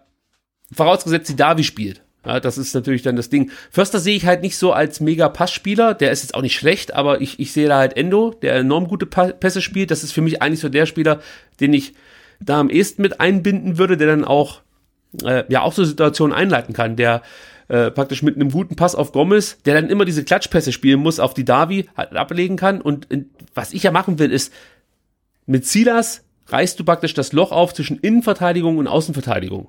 Weil der schnell ist und du musst bei Silas am Mann bleiben. Also den kannst du nicht irgendwie nur im Raum verteidigen, sondern du musst halt Stimmt, gucken, ja. dass der nicht sofort weg ist, sondern ähm, du, du, du versuchst halt dann mit diesem Spieler dieses Loch zu reißen. Das wird nicht immer funktionieren, aber es kann funktionieren. Und dadurch, dass Silas so schnell ist, kann der sich natürlich auch schneller von seinem Gegenspieler, von dem Außenverteidiger dann lösen, weil er natürlich dann auch darauf eingestellt wäre, dass diese Bälle von Endo zum Beispiel dann gespielt werden in diese Schnittstelle. Und dann hast du halt ganz oft Situationen, die vielleicht vom Winkel her schwierig zu lösen sind, aber du hast äh, ja Situationen oder hast eine Situation geschaffen, äh, du bist hinter der Abwehr und kannst auch einen Rückraum legen und hast dann da, weiß ich nicht, nachrückende Spieler, wen auch immer. Und über links kannst du halt dann mit Sosa auch noch auf Flanken setzen. Also das wäre halt dann auch noch eine Option ähm, und macht dich vielleicht nicht ganz so ausrechenbar. Über rechts kannst du auch weiter flanken, weil du hast ja in meinem Fall Castro mit im Spiel, der kann auch mal eine Flanke schlagen. Also so kommt so ein bisschen mehr Varianz ins Spiel, habe ich mir halt überlegt, weil momentan ist halt alles enorm ausrechenbar. Also es passiert halt nie irgendwie was Überraschendes bei uns im Spiel. Und Das ich, Problem ist ja, du hast, du hast wirklich ähm, im Kader Spieler, die ja in der Regel besser sind als die Spieler des Gegners, ähm, aber ich bin der Meinung, du setzt sie halt echt noch nicht so ein, wie wie es sein müsste. Ne? Also wenn Mario Gomez jetzt wieder wieder gut knipst, dann braucht er halt wirklich ähm, Zuspiele und die kommen halt echt noch zu selten. Also in, in, gegen Sandhausen hast du drei gehabt, das war super. Ähm, jetzt gegen Nürnberg war es irgendwie auch eigentlich ähm, schon wieder zu wenig und dann muss man sich halt auch fragen, ähm, ob das Mittelfeld dann nicht ähm, zu defensiv besetzt ist halt. Also wir haben ja auf der Bank noch welche, aber natürlich hat ein Clement auch noch nicht ge das gezeigt, ähm, was er kann. Und da ist die Frage, also wie kriegen wir zum Beispiel einen Clement dann dann wieder in die Spur und da muss man vielleicht wirklich ähm, mit Clement und die Davi spielen. Also ich glaube, du musst einfach so ein bisschen mutiger spielen im, im, im Mittelfeld ähm, und du brauchst halt im Sturm halt definitiv jemanden, der äh, wirklich ähm, dies, diesen unbedingten Willen hat, Tore zu erzielen. Und ähm, da ist für mich Mario Gomez halt echt der Einzige, ne? Weil ähm, Nicolas Gonzalez ist kein Knipser, äh, Silas ist kein Knipser und ähm, Al Gadoui ist manchmal ein Knipser, aber irgendwie ähm, fehlt einfach so diese, diese ähm, Kompromisslosigkeit äh, beim, beim Torabschluss. Ja, absolut. dir, da stimme ich dir absolut zu. Also das fehlt uns so ein Stück weit. Und mit meiner Idee habe ich jetzt einfach nur versucht, was ja zu kreieren, was auch ein bisschen mehr Dynamik ins Spiel bringt, weil das sieht ja fürchterlich aus zeitweise, also wie wir aktuell Fußball spielen. Also von daher äh, könnte ich mir vorstellen, dass du so etwas mehr Geschwindigkeit ins Spiel bekommst und natürlich wird nicht jeder Pass dann in die Schnittstelle gehen und wird auch nicht immer ankommen, aber ja, du hast halt einfach noch mal eine neue äh, Variation mit im Angriff und der Gegner muss sich darauf einstellen. Also das würde mir halt gefallen, wenn wir mal irgendwas Neues sehen würden. Also mir mhm. ja, fehlt da so ein bisschen die ja, ich glaube, auch in Darmstadt musst du irgendwie was Neues präsentieren, weil ähm, auch, auch dort weiß man ja genau, wie der VfB gespielt hat und wenn man das in Sandhausen schon entschlüsselt hat, dann wird man es auch in Darmstadt entschlüsselt haben ähm, und wenn du da dann genauso antrittst, ähm, ja, wie, wie, wie bisher, dann wird das wieder ein ganz, ganz zähes Spiel. Also dann gucken wir mal auf die Darmstädter, aktuell 13. 19 Punkte, 17 zu 22 Tore. Das ist auch nicht so ruhmreich. Ähm, wenn ich das richtig sehe, haben sie erst viermal gewonnen in der Saison, genau gegen Kiel, St. Pauli, Aue und gegen Hannover. Ja, sonst äh, entweder unentschieden oder verloren. Ist gut, die schwächste. Kiel und Aue konnten wir nicht gewinnen. ja, stimmt, aber ja, sagen, ne? ja, das lag auch so ein bisschen am VAR, muss man sagen. ich ja, erinnere da nur ja. an die Gonzales-Situation, aber sei es drum. Äh, schwächste Offensive der Liga zusammen mit Dresden, nur 17 erzielte Tore. Also ähm, da äh, weiß ich nicht, ob uns zurücklehnen können, aber ist jetzt vielleicht nicht davon auszugehen, dass die uns aus dem Stadion schießen. Hoffentlich geht das jetzt spielt nicht ja der, der, ähm, der Marcel Heller eigentlich immer noch? Der spielt immer noch, aber ist mehr oder weniger, ja. Also, vielleicht sage ich nachher noch was dazu. die sind halt sehr heimstark, da müssen wir aufpassen. Unter Gramozes haben die bislang erst ein Spiel zu Hause am Böllen, Böllenfalltor verloren. Ja, also das war jetzt am 15. Spieltag gegen Bielefeld mit 1 zu 3. Ansonsten seit Ende Februar ist, glaube ich, äh, Gramozis Trainer, wenn ich mich nicht ganz täusche, in Darmstadt. Und ähm, ja, der hat nie ein Spiel zu Hause verloren. Okay. Bis auf das letzte gegen Bielefeld. Ja, das ist schon eine Ansage. Ja, und was können wir da so erwarten? Darmstadt wird, denke ich mal, versuchen, solide zu verteidigen. Das können sie auch und wird dann, oder die werden dann mit langen Bällen nach vorne operieren. Und ähm, ja, ich gehe davon aus, dass sich die VfB-Defensive auf den ein oder anderen Distanzschuss von Kempe einstellen darf. Das ist so, ja, jemand, der aus dem Rückraum mit guten Schüssen auf sich aufmerksam gemacht hat in den letzten Spielen, auch hervorragende Freistöße schießt, das sollte man auch im Hinterkopf behalten, also vielleicht nicht unbedingt zentral vor dem eigenen Tor dann ähm, ja unnötige Fouls begehen, weil Kempe einer, einer ist, der hervorragende Freistöße schießt. Zwei Tore bislang erzielt, zwei Assists, äh, zehn Einsätze, davon fünfmal eingewechselt. Äh, also der hat einen schwierigen Saisonstart gehabt, so möchte ich das mal umschreiben, und hat jetzt seinen Platz in der Mannschaft gefunden. Heller hast du vorhin schon angesprochen. Ja, ich weiß nicht. Also das ist natürlich nicht mehr der Heller, den wir damals in der Bundesliga gesehen haben, der ja bei Darmstadt äh, gerade zu Beginn der Bundesliga-Saison wirklich mit, mit, mit tollen Läufen auf sich aufmerksam gemacht hat. Da kommt nicht mehr so viel, muss man ehrlicherweise gut, sagen. Gut, gut, gut. Das ja. finde ich gut. Ja. Ein Tor hat er bislang erzielt. Ansonsten war nicht allzu viel zu sehen von ihm. Auch Melem, der ja beim VfB äh, in der Sommerpause mal zur Debatte stand. Stimmt, ja. Ja, ich will, ich will nicht sagen, dass er enttäuschte bislang, aber ich glaube, der hat sich auch ein bisschen mehr ausgerechnet. Nur eine Vorlage und ja, weiß nicht, funktioniert nicht so richtig. Äh, Kempke ist auch nicht die erste Wahl. Kempe ist auch nicht die erste Wahl, muss man sagen. Also das ist auch jemand, der, äh, glaube ich, jetzt nicht als der Spieler auf dem Zettel stand bei Gramozis, der jetzt äh, die Saison oder die Hinrunde rettet ein Stück weit, aber es war fast so. Also tue ich mich auch ein bisschen schwer damit. Aber insgesamt ist das trotzdem eine solide Mannschaft. Also man soll jetzt hier nicht den Fehler machen und denken, die hauen wir einfach mal so weg. Ja, gut, ich glaube, nachdem wir, nachdem wir in Sandhausen verloren haben, sollten wir den Fehler überhaupt gar nicht mehr machen, dass wir denken, irgendwo auswärts hauen wir irgendjemanden weg und dann noch ähm, ähm, am, an einem ähm, äh, trüben Dezemberabend unter Flutlicht ähm, in Darmstadt. Das wird immer interessant, das, das stimmt schon. Aber wie gesagt, also für mich ist der Kempe ist, ist auf jeden Fall der Spieler, auf den müssen wir aufpassen. Der äh, sollte nicht allzu zur Entfaltung kommen. Dorsun ist natürlich auch so ein schlitzohriger Stürmer, ja, der Spieler mit den meisten Treffern in Darmstadt fünf Tore bislang gemacht. Das ist einfach auch so ein ungemütlicher Gegenspieler für, für unsere Innenverteidigung. Und das Aber ist so ein, das ist ein gutes Matchup für Holger Badstuber, oder? Ja, aber das ist so ein Spieler, da würde ich jetzt fast schon 10 Euro draufsetzen, dass der auf jeden Fall trifft. Nächste Woche. da, da würde ich wirklich fast schon Geld draufsetzen. Weil das ist so jemand, der halt dann auch diese blöden Fehler, die uns immer wieder unterlaufen, auch zu nutzen weiß. Also ja, der zögert da nicht lange, der, ich weiß nicht, bei dem habe ich irgendwie das Gefühl, der wird seine Bude machen. Ähm, Ja, aber, der, der, der, ach, so wie er aussieht und irgendwie 1,90 groß, der scheint ja auch nicht so super beweglich zu sein, denke ich mal. Also das ist, glaube ich, schon ähm, ein, ein schöner Gegner für Holger Badstuber. Der Holger wird's richten. Du hast Ja, absolut recht. Ja, allgemein sind sie in der Defensive auch nicht so hart in den Zweikämpfen. Es fehlt so ein bisschen die Körperlichkeit. Äh, Aber da wird schon mehr kommen als zum Beispiel von den Nürnber Nürnbergern jetzt zuletzt. Ja, sonst fällt mir da nicht mehr allzu viel ein zu den Darmstädtern.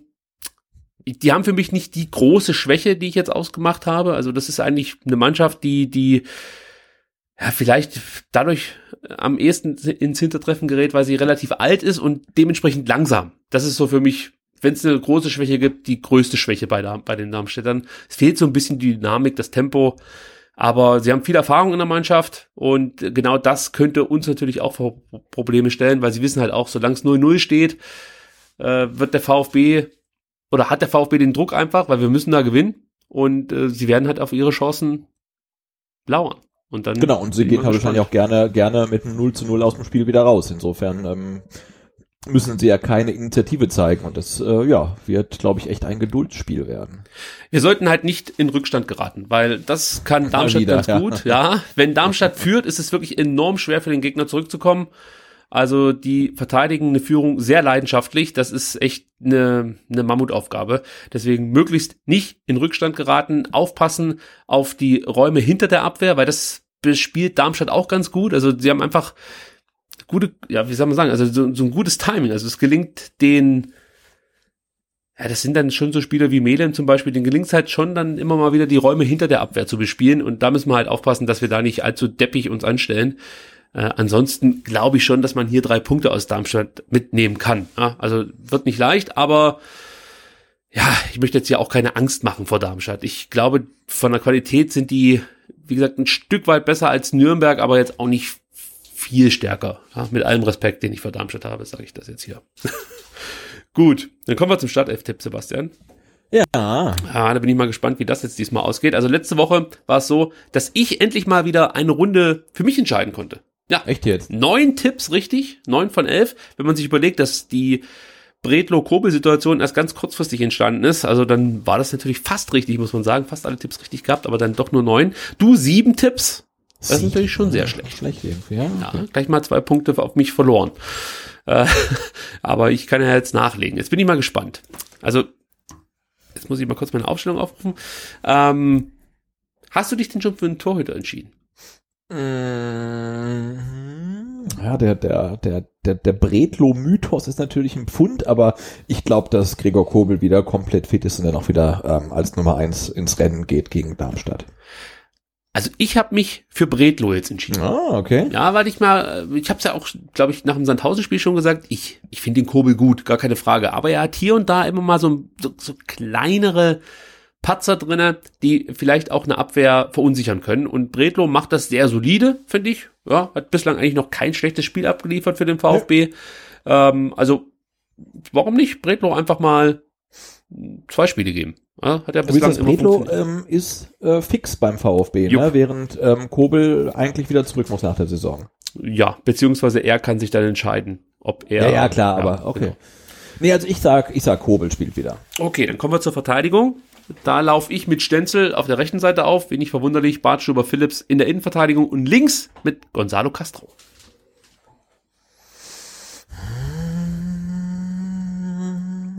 Nee, ich sehe links ähm, Sosa, der kriegt auf jeden Fall nochmal eine Chance. Der ist jetzt gerade wieder aus seiner Verletzung so richtig raus, der braucht ein bisschen, um ins Laufen zu kommen. Ähm, ich nehme die gleiche Viererkette äh, wie gegen Nürnberg. Also das heißt, ähm, Castro ist bei dir raus. Oder spielt er im Mittelfeld? Ah, ich muss mal gucken. Okay, ich kann nämlich sagen, Sosa ist bei mir nicht raus, denn der spielt im Mittelfeld. ich spiele nämlich mit Endo, Didavi, Förster und Sosa im Mittelfeld.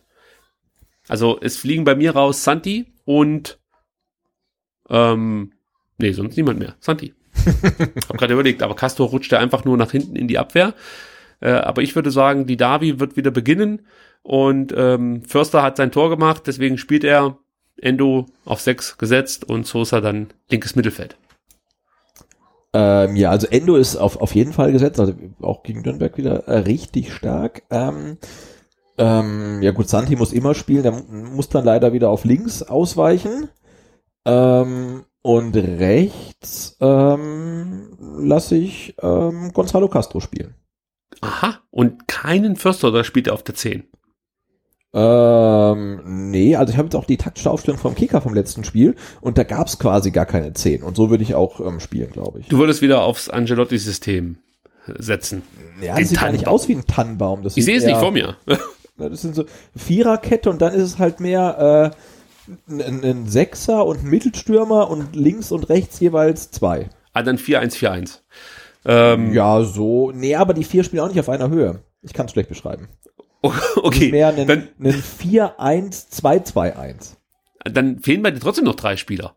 Ja, natürlich. Und jetzt also Gomez, Gomez, Gomez muss spielen, der, Ja. der ist ähm, Spitze.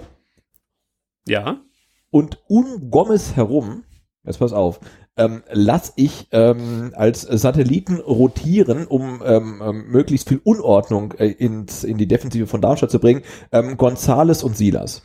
Gonzales und Silas, okay. Ich habe Das ist, glaube ich, völliger Quatsch, aber ähm, Nö, wieso? Das ist gar, also du kannst den Silas auf, auf der linken Seite spielen lassen, ja, und Gonzales auf der rechten Seite. Das funktioniert, oder theoretisch funktioniert das schon. Ähm, ja, also warum nicht? Man kann ich denke halt, schon wenn wir spielen. mit, mit, mit Castro, Endo und, und, und Santi halt drei Defensive äh, im Mittelfeld haben, warum soll man dann nicht davor drei sehr Offensive spielen lassen? Also ich, ich bin der Meinung, wir spielen halt ja doch immer noch relativ ähm, im im Mittelfeld mit, mit relativ vielen Defensivkräften und relativ wenig Kreativkräften und ähm, vielleicht muss man einfach ein bisschen mutiger an die Sache rangehen. Aber du würdest Förster dann draußen lassen. Ja. Okay. Äh, kann ich nachvollziehen, weil Förster. Der, der, der hat gegen der hat in den letzten zwei Heimspielen getroffen, ähm, aber ähm, ja, also ich denke, du kannst ihn auch mal draußen lassen. Wir hatten es ja auch am, am Montag kurz davon. Der, der, der kommt von Sandhausen und macht dann irgendwie jedes Spiel und für sitzen dann halt Mangalas und Gonzales draußen und also ich denke, du darfst auch einen Förster mal wieder auf die Bank setzen. Jetzt nicht, dass er schlecht gespielt hätte, ähm, aber ja, dann ändert man mal das System und dann sitzt halt auch mal auf der Bank. Also bei mir äh, wären Silas und Gomez im Sturm. Ich habe ja vorhin erklärt, warum. Gomez wäre für Ja. mich halt wirklich dann so der Zentrumstürmer und Silas wäre halt der Spieler, der so ein bisschen auch die Räume aufreißen soll und natürlich dann, wenn die Tiefe da ist, mit seinen tollen Dribblings für Gefahr sorgen soll. Das wäre mehr meine Idee. Und ich weiß, ich habe vorhin gesagt, Castro und ähm, die Davi und so, die sollen dann die Pässe spielen. Man kann es natürlich dann auch mit Endo und die Davi lösen, ohne dass du Castro mit einbeziehst, weil ich ja jetzt Förster und Sosa ins Mittelfeld gestellt habe. Sosa, der dann eher flanken würde. Förster, der, ja, der kann natürlich auch einen guten Pass spielen. Ist ja jetzt nicht so, dass der nicht wüsste, wie, wie man einen Pass spielt. Aber du brauchst halt sehr passsichere Spieler für die Idee, die ich da jetzt vorhin vorgetragen habe, damit das funktioniert. Übrigens werde ich nachher auf Twitter, wenn sich jemand das angucken will, einfach mal das, das meine, meine Zeichnung posten, damit sich jeder darunter vorstellen kann oder was darunter vorstellen kann, von dem äh, ich vorhin gesprochen habe. So. Gut, das ist unsere Stadt auf äh, Stadt 11 Aufstellung. Also ich merke schon, so langsam wirkt das wegen Medi-Night bei mir, weil das muss ich ganz kurz sagen. ja, es ist soweit. Ich habe jetzt dann auch Männerschnupfen. Okay, Und, oh je. äh, Ja, es ist die absolute Hölle. Also äh, ich weiß, also so muss sich das anfühlen, wenn Frauen Kinder kriegen. Es ist wirklich grauenhaft. Aber ich kämpfe mich durch. So ist es halt normal. Gut, Und jetzt müssen wir, äh, es steht noch die, die äh, Mitgliederversammlung am Sonntag äh, real an und wir müssen noch drüber sprechen. Also da Das ja wird noch ein. Themenblock, du. Ja. Ähm, aber wir halten uns ja ran und wir können ja auch schon mal anteasern. Wir werden am Sonntag nach der Mitgliederversammlung mit dem mobilen Aufnahmegerät auch eine kurze Aufnahme machen, habe ich mir überlegt. Also Sebastian, Ja, wenn du ich- nichts dagegen ja. hast. Die ersten Wir machen auf Eindrücke. jeden Fall, klar. So, dann gibt's da auch noch mal was zu hören und die nächste STR-Folge gibt's dann am Dienstag nach dem Spiel gegen Darmstadt und äh, dann wird's noch mal eine geben nach dem Spiel gegen Hannover und dann ist erstmal Winterpause. Winterpause. Ja, ja, Genau. ja. Also das muss ich jetzt irgendwie schaffen mit diesem unglaublichen Schnupfen und dann gehe ich, glaube ich, auch direkt in die Reha. Also viel ist ja noch nicht mehr drin. Gut, kommen wir zur außerordentlichen Mitgliederversammlung am äh, kommenden Sonntag. Ich glaube, um 13 Uhr geht's los. Genau, Und 11.30 Uhr ist, glaube ich, ähm, wird die Schleierhalle geöffnet, habe ich irgendwo gesehen. Ähm, ja, genau. 11.30 Uhr. Sonntagmittag. 11.30 Uhr, ja. Ich bin da, ich hoffe du auch. Natürlich, klar. muss ja, mit dem Aufnahmegerät ist es ganz wichtig. Okay. ähm, ja, dann gucken wir mal, ob sich im Wahlkampf noch ein bisschen was getan hat. Oh ja, ich sehe, da hat sich was getan. Und zwar, wir haben ja vorhin schon darüber gesprochen, es gab diesen Leak eines Facebook-Posts von Christian Riedmüller, Riedmüller aus dem April 2019 nach dem Leverkusen-Spiel als Kassiber bespuckt Kai Havertz, ihr werdet euch noch erinnern können. Und ähm, ja, dann hat sich Christian Riedmüller zu folgendem Post hinreißen lassen. Wenn der VfB etwas Eier hätte, würde er den, würde der kleine Giftswerk rausfliegen. Solche fiesen, miesen kleinen Stinker haben wir nicht nötig. Hau ab, egal wohin, Hauptsache weit weg. Kurze Zeit später hat er den Post wieder gelöscht. Man muss jetzt dazu sagen, der Post hat schon ein krasses Geschmäckle für meine, äh, meiner Ansicht nach, weil ähm, der Screenshot offensichtlich von einem Administrator der VfB-Seite gemacht wurde. Äh, da gibt es so ein paar Indizien, die darauf hinweisen, ohne dass ich das jetzt belegen kann. Ähm, aber es gibt so ein paar Indizien, die man kennt, wenn man selber eine Facebook-Seite betreibt. Aber darauf, das war das ein Kommentar auf der, auf der VfB-Seite? ja, es war unter einem VfB-Post und Ah, äh, du okay. konntest Ist ja in der Daten, Gruppe gewesen. Okay. Aha, du konntest Daten in äh, diesem Post, wie zum Beispiel die Uhrzeit lesen, die du eigentlich nicht als normaler User, also wenn du jetzt ganz normal auf diesen Post gehst, lesen Okay. lesen kannst, ja. Also deswegen gehe ich davon aus, dass hier äh, ja vielleicht jemand am Werk war, der dem VfB dann doch relativ nahe steht oder stand. Das weiß ich natürlich jetzt nicht mehr ganz genau, äh, wie da die aktuellen Arbeitsverhältnisse so sind. Aber gut, der Post wurde geleakt, es wurde viel dazu gesagt. Ähm, Christian Riedenmüller äußerte sich folgendermaßen am Freitag. Irgendwer will mich aus dem Spiel haben. Nachdem ich vor Monaten meine Bewerbung für das Amt des Präsidenten beim VfB Stuttgart abgegeben habe, habe ich dies in der Hoffnung getan, in einem fairen Wahlkampf bestehen zu können und meine Kräfte voll für den VfB Stuttgart einsetzen zu können.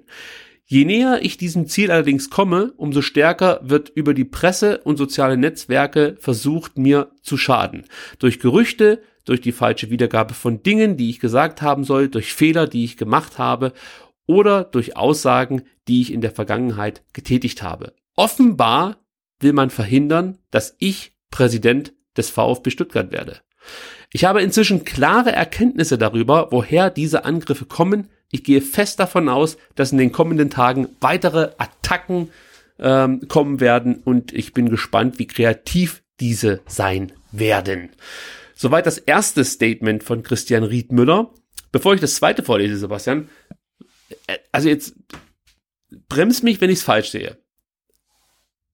Der Herr Riedmüller spricht hier davon, dass er das Gefühl hat, man möchte ihn, man möchte ihm bewusst schaden und äh, versucht da irgendwelche Dinge rauszugraben äh, und, und, und die gegen ihn einzusetzen.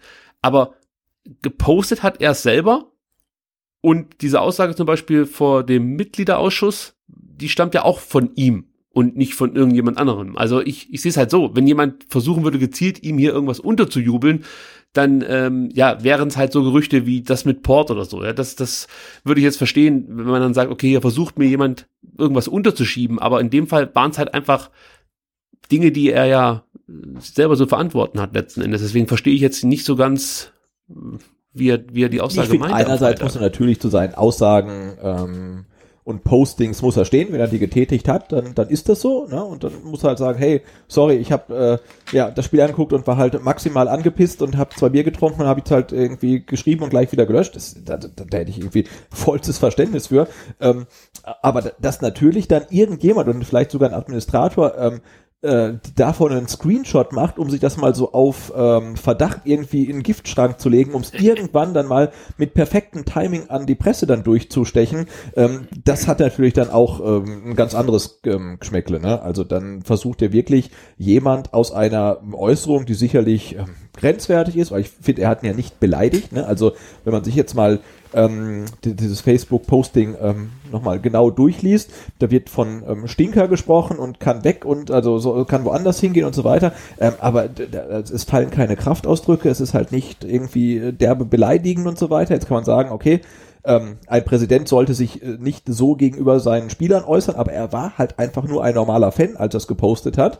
Ähm, und das ist dann, glaube ich, wirklich so ähm, im Ermessen jedes Einzelnen, wie kritisch und wie unflätig er sich gegenüber seines Lieblingsteams irgendwie äußern wollen wird. Also ich würde sowas auch nicht schreiben gegen einzelne Spieler, ähm, ähm, aber ich habe jetzt auch kein Problem wenn jemand so etwas schreibt. Also das, das kann dann mal passieren. Aber wie gesagt, dass jemand halt sofort einen Screenshot macht und diesen Screenshot dann auch äh, ein halbes Jahr später oder über ein halbes Jahr später dann sofort parat hat und den dann, wie man ja gehört hat, an mehrere Zeitungsredaktionen schickt, ähm, das äh, spricht für mich schon dafür, dass es da irgendjemand gibt, äh, der eine Agenda hat und die Agenda heißt, ähm, Christian Riedmüller soll nicht Präsident des VfB Stuttgart werden.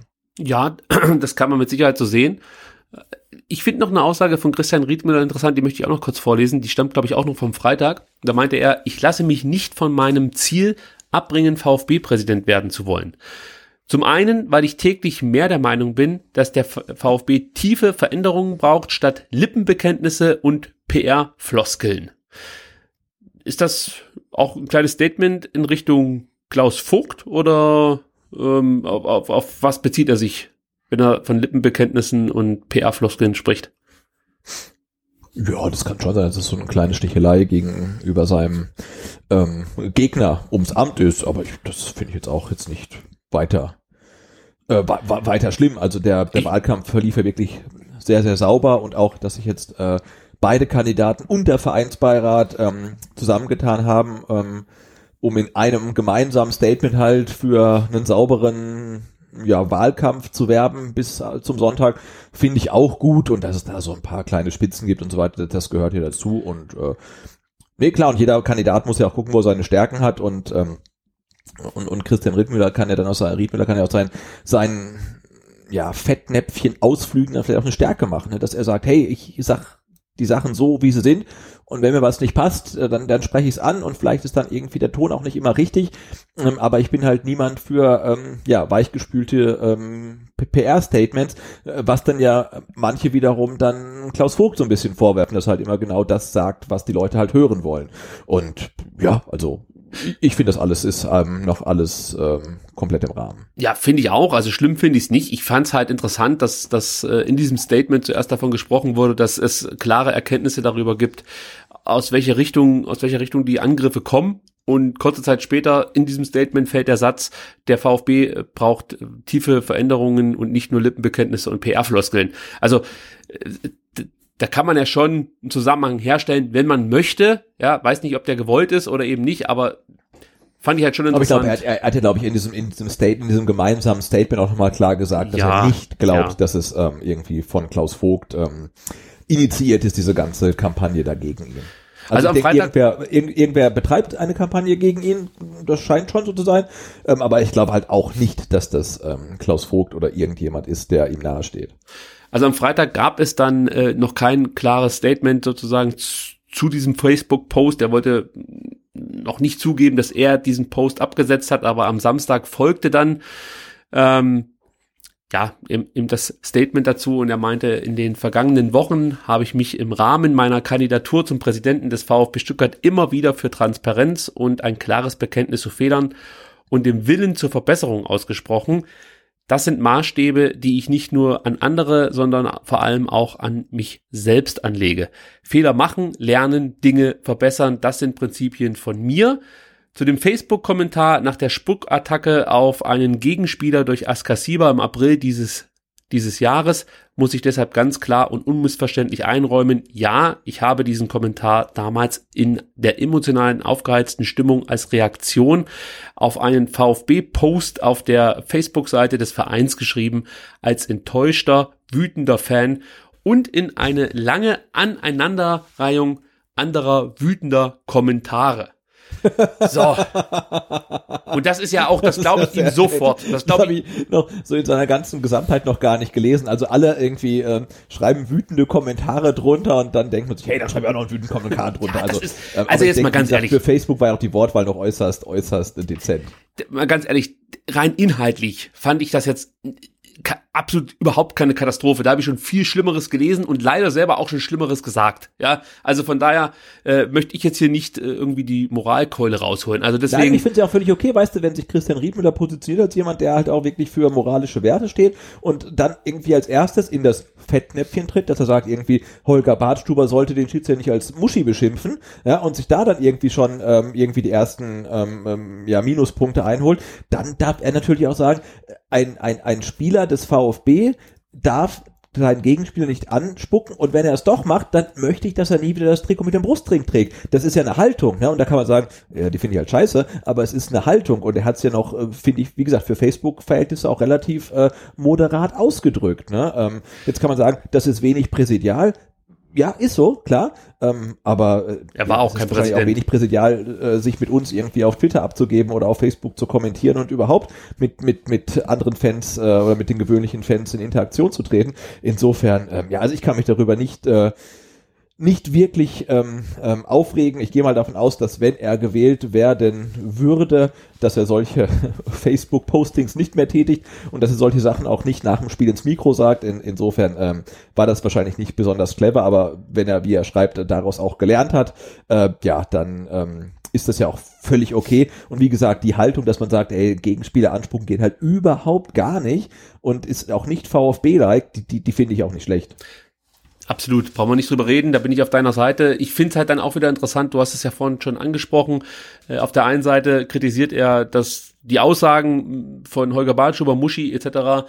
Und auf der anderen Seite gibt's von ihm halt so eine Entgleisung. Ja, da kann man jetzt auch sagen, okay, also du kennst das ja, dass man in gewissen Momenten vielleicht nicht mehr so reagiert, wie man es eigentlich sollte, sondern dass man vielleicht ein bisschen übers Ziel hinausschießt. Natürlich ist jetzt ja, die Ansage Muschi von Holger Bartschuber vielleicht anders zu werten als das, was, was äh, Christian Riedmüller auf Facebook geschrieben hat.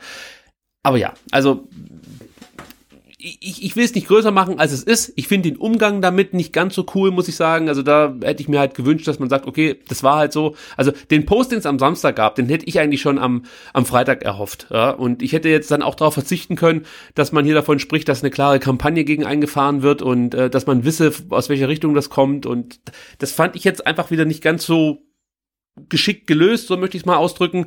Und dann bin ich halt wieder bei dem Punkt, den ich ja zu Beginn der Sendung schon machen wollte und vielleicht auch gemacht habe dass Christian Riedmüller eigentlich immer versucht, bestmöglich mit den Situationen umzugehen, aber dann trotzdem immer so ein, ja, so ein kleines, wie soll ich sagen, also er tritt halt dann immer wieder doch in ein Fettnäpfchen, obwohl es nicht sein müsste, sage ich jetzt mal. Also man kann ja, damit genau, auch anders also umgehen. das ja. macht ihn halt so ein Stück weit sympathisch auch. Ja, ne? Also absolut. Also, das, das, das muss man. Also, denken, ey, also das, das, das könnte mir auch passieren. Ne? Ich habe da ähm, absolut nicht da mein, äh, da, da keinen, keine drei Berater irgendwie im Hintergrund, die ihm genau sagen, hey, jetzt machst du das und dann machst du das und dann machst du das, sondern das ist halt irgendwie alles so, ähm, wo du denkst, pff, ja, also das, das passiert halt und ist alles irgendwie auch nicht so wirklich schlimm und äh, äh, ja, also ich, ich finde das nach wie vor, diesen ganzen, ganzen Wahlkampf und unsere zwei Kandidaten, äh, äh, wie sie sind, mit allen ihren Vorteilen und vielleicht Nachteilen, ähm, sind, sind, ähm, sind, sind toll. Also äh, aktuell macht's noch Spaß, finde ich. Also eins will ich ja auch nochmal ganz klar sagen, wer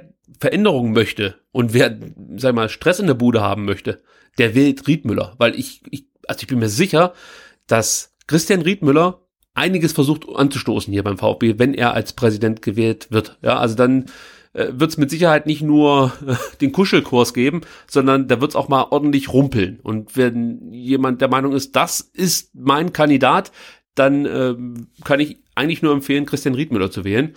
Nicht, dass Klaus Vogt nichts anstoßen wird und das Ganze versucht, möglichst unbeschadet über die Bühne zu bringen, also diese erste Amtszeit. Äh, der wird auch was machen, ja, aber bei Christian Riedmüller bin ich mir sicher, dass es das ein oder andere Mal auch knallen wird. Also das wird nicht so präsidial immer ablaufen, wie man sich das vielleicht vorstellt, sondern da, da knallt halt auch einfach mal. Und das meine ich positiv, ja, nicht, dass man jetzt wieder denkt, ich, ich meine das irgendwie negativ, nee, ganz im Gegenteil.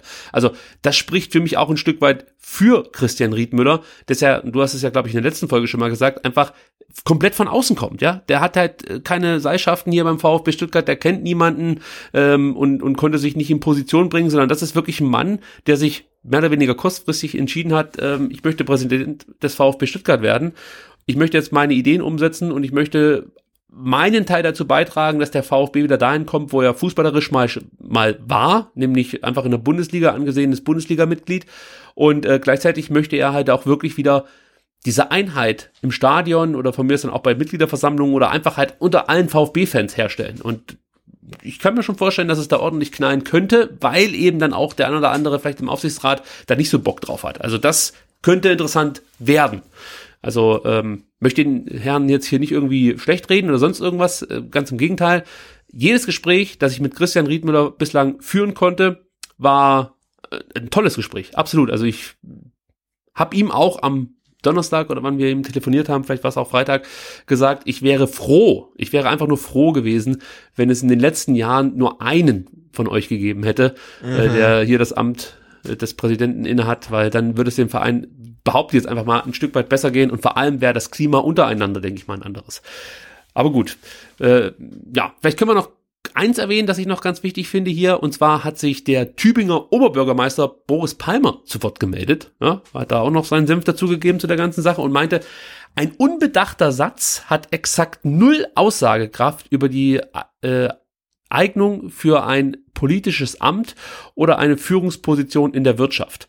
Ich würde eher sagen, wenn man nur altglatte Sätze von jemanden findet, ist Vorsicht geboten. Also auch hier ja, könnte man sagen, sagen, wenn der, wenn der, wenn der Boris Palmer zur Hilfe eilt, dann ist das ähm, ungefähr genauso schlimm wie ähm, im Juli, ähm, wenn dir Martin Kind äh, zur Hilfe eilt. Also Ach, ich dachte, wenn der, wenn Barner für dich einen Artikel schreibt. Ja, genau. Also ja, die, die, die kennen sich und so weiter, aber also das, ich glaube, wenn wenn der mir irgendwie anbieten würde, komm, ich ich ich ich, ich schreibe was Nettes, würde ich sagen, hey, nee, lass bitte, lass mal. Also äh, das ähm, Nee, das äh, kann, kann nicht gut enden, wobei ich es auch zum Beispiel jetzt auf der anderen Seite ganz erstaunlich fand. Äh, äh, Jetzt hatte ja der Klaus Vogt am Samstag oder am Sonntag bei irgendeiner Veranstaltung gesagt, ähm, ne, dass er irgendwie den Özdemir mit ins Boot holen will. Das ist eine Aussage, die er schon, ich glaube sogar beim dunkelroten Tisch schon getätigt hat. Dann bei der Viererkette und eigentlich bei jeder Veranstaltung. Und, und jetzt am Wochenende auf, kocht's auf einmal hoch. Und ähm, wenn man dann in die VfB ähm, Fan, Facebook Fangruppen reingeht, ey, was da für Gift und Galle gespuckt wurde, das war so eklig. Ähm, und also ich, ich meine, du, du musst jetzt kein grünen Wähler sein, aber ähm, was da abgesondert wurde, das war so hässlich irgendwie und ähm, glaub echt, dass äh, der Klaus Vogt jetzt ähm, da, da echt die eine oder andere Stimme vielleicht sogar verloren hat dadurch, was ich jetzt so gar nicht nachvollziehen kann. Ähm, aber das waren echt Abgründe, die sich da aufgetan haben. Ja gut, dass äh, ja im, im, im Lokalsportteil der ein oder anderen Zeitung nicht über die Viererkette berichtet wurde, lag natürlich daran, dass Nico Schwanz im Stadion war und ähm, weiß ich nicht, Ina Ogo wieder neue Oberteile auf Facebook präsentiert oder so. Nee, das kann ich schon verstehen, dass es da wichtiger schon, schon, schon häufig getätigt, ne? Und auf einmal ja. ist am Wochenende irgendwie das große Thema irgendwie, äh, ähm, ja, Vogt äh, will Özdemir zum, zum VfB holen und auch, auch das ist ja irgendwie noch nicht, nicht bemerkenswert, aber was da in den Kommentarspalten dann irgendwie abging, das ja, das ist ja halt, ne? Aber das ist auch noch Ich meine, du kannst, du kannst ja beinharter, beinharter, äh, weiß ich nicht, CDU-Wähler sein, aber, aber äh, trotzdem, äh, die, die Kommentare darunter, die gingen halt gar nicht, ne? Und allein schon aus dem Grund wünsche ich mir, dass irgendwie ein grüner Politiker irgendwie in Aufsichtsrat kommt. Also ähm, äh, das, das war echt bah. Aber die Vogt Özdemir-Geschichte ist trotzdem nochmal interessant. Die will ich ganz kurz noch aufgreifen. Also erstmal die, das Zitat von Klaus Vogt. Ich glaube, ähm, das gab es bei den Jungs vom Fanclub Courage, oder? Ja, genau. Ja, äh, da meinte er, ich traue mir zu, ihn, also Cem Özdemir, äh, zu mitmachen zu bewegen wenn ich ihn ein drittes Mal frage. Denn angeblich, das weiß ich jetzt nicht ganz genau, das äh, konnte man in dem ein oder anderen Artikel dann lesen, wurde Cem Özdemir bereits zweimal vom VfB gebeten, einen Posten im Aufsichtsrat zu übernehmen. Beides Mal lehnte Özdemir ab und jetzt versucht Vogt ihn halt wieder ja, dazu überreden oder zu, zu überreden, beim VfB so ein Amt zu übernehmen. Und Vogt meinte auch, Cem Özdemir würde den VfB bundesweit vertreten. So einer würde uns gut zu Gesicht stehen. So, die Frage ist für mich jetzt natürlich, wir wissen ja, dass Klaus Vogt Rainer Adrian als ja, Sportkompetenz äh, mit in den Aufsichtsrat bringen möchte. Jetzt frage ich mich, äh, wie du Cem Özdemir da noch unterbringen möchtest. Denn es sind Aber ja nur zwei, zwei Plätze frei. Plätze, oder? Ja. Eigentlich. Einen, ja, ist einer äh, ist halt der für den Präsidenten. Das wäre dann Vogt. Und der ja. andere wäre dann für äh, Rainer Adrian. Oder für Cem Özdemir. Das ist halt dann die Frage. Oder wird da mhm. jemand zum, zum Abgang bewogen oder äh, äh, was ich meine? Also ich frage mich Ja, halt, wie das klar. funktionieren soll äh, mit Özdemir und Adrian. Die Nachfrage hätte ich dann gerne mal gestellt. Ja. Ja, vor allem, das ist ja schon interessant, so die, die, diese Personalie Özdemir, weil ich glaube, am Anfang hieß es ja, äh, wurde sein Name eigentlich ja nur genannt, wenn es irgendwie, glaube ich, um den Stadionausbau ging oder so. Genau. Ne?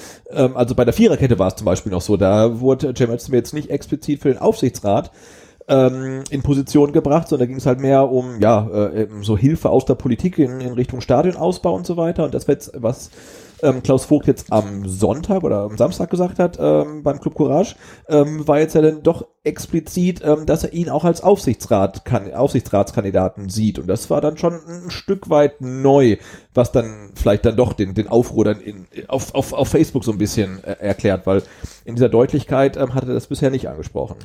Aber klar, das sind natürlich auch Fragen, ähm, die dann nochmal konkret gestellt werden sollten von irgendjemandem irgendwann, ähm, wie, wie denn der Aufsichtsrat dann aussehen soll. Vielleicht auf Twitter. Vielleicht können, äh, könnte man Ja, da genau. Klaus Vogt Ja, nochmal anschreiben.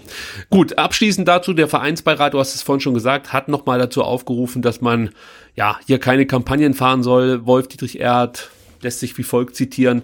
Es ist für uns inakzeptabel, dass Kampagnen gegen Kandidaten lanciert werden.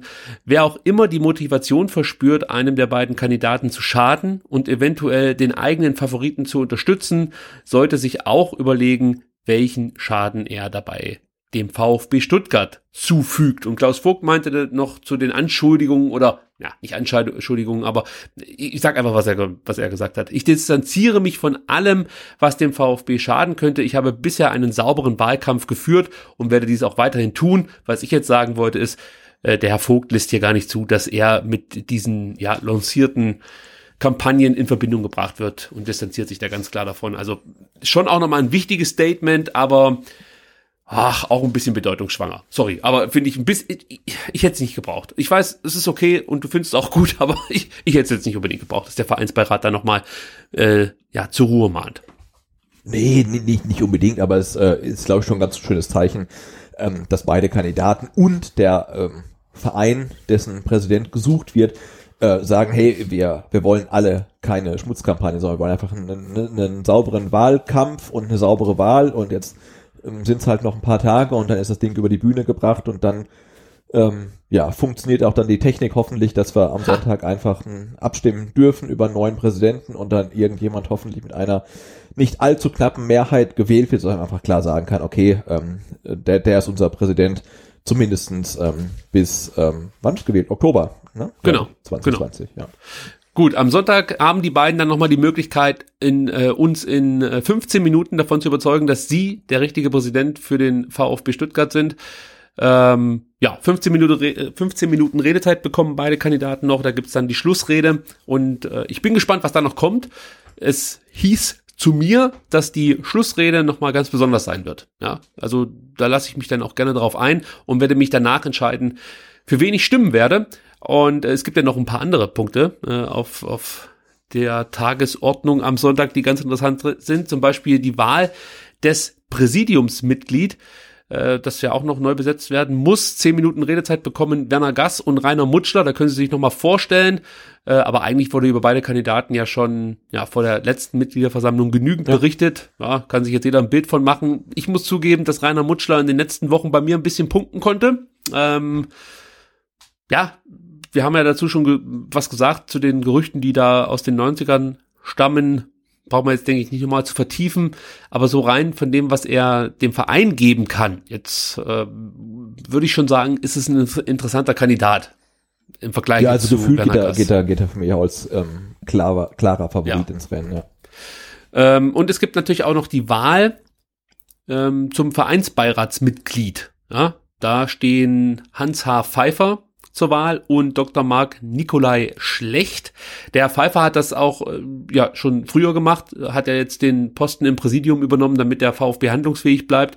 Muss jetzt, wenn er wieder zurück im Verein, in den Vereinsberat möchte, wiedergewählt werden. Deswegen steht er hier zur Wahl und es braucht einen Gegenkandidaten. Das ist dann der Herr Schlecht. Beide Kandidaten werden sich in fünf Minuten nochmal vorstellen können. Es gibt nochmal fünf Minuten Redezeit. Und dann ähm, können wir abstimmen, wen wir in den Vereinsbeirat wählen. Ich für mich würde jetzt sagen, dass ähm, der Pfeiffer immer einen guten Job gemacht hat. Deswegen wäre das ein möglicher Kandidat. Aber äh, so eine Veränderung ist ja vielleicht auch gar nicht so schlecht. Und äh, dann sind wir bei Marc, oh.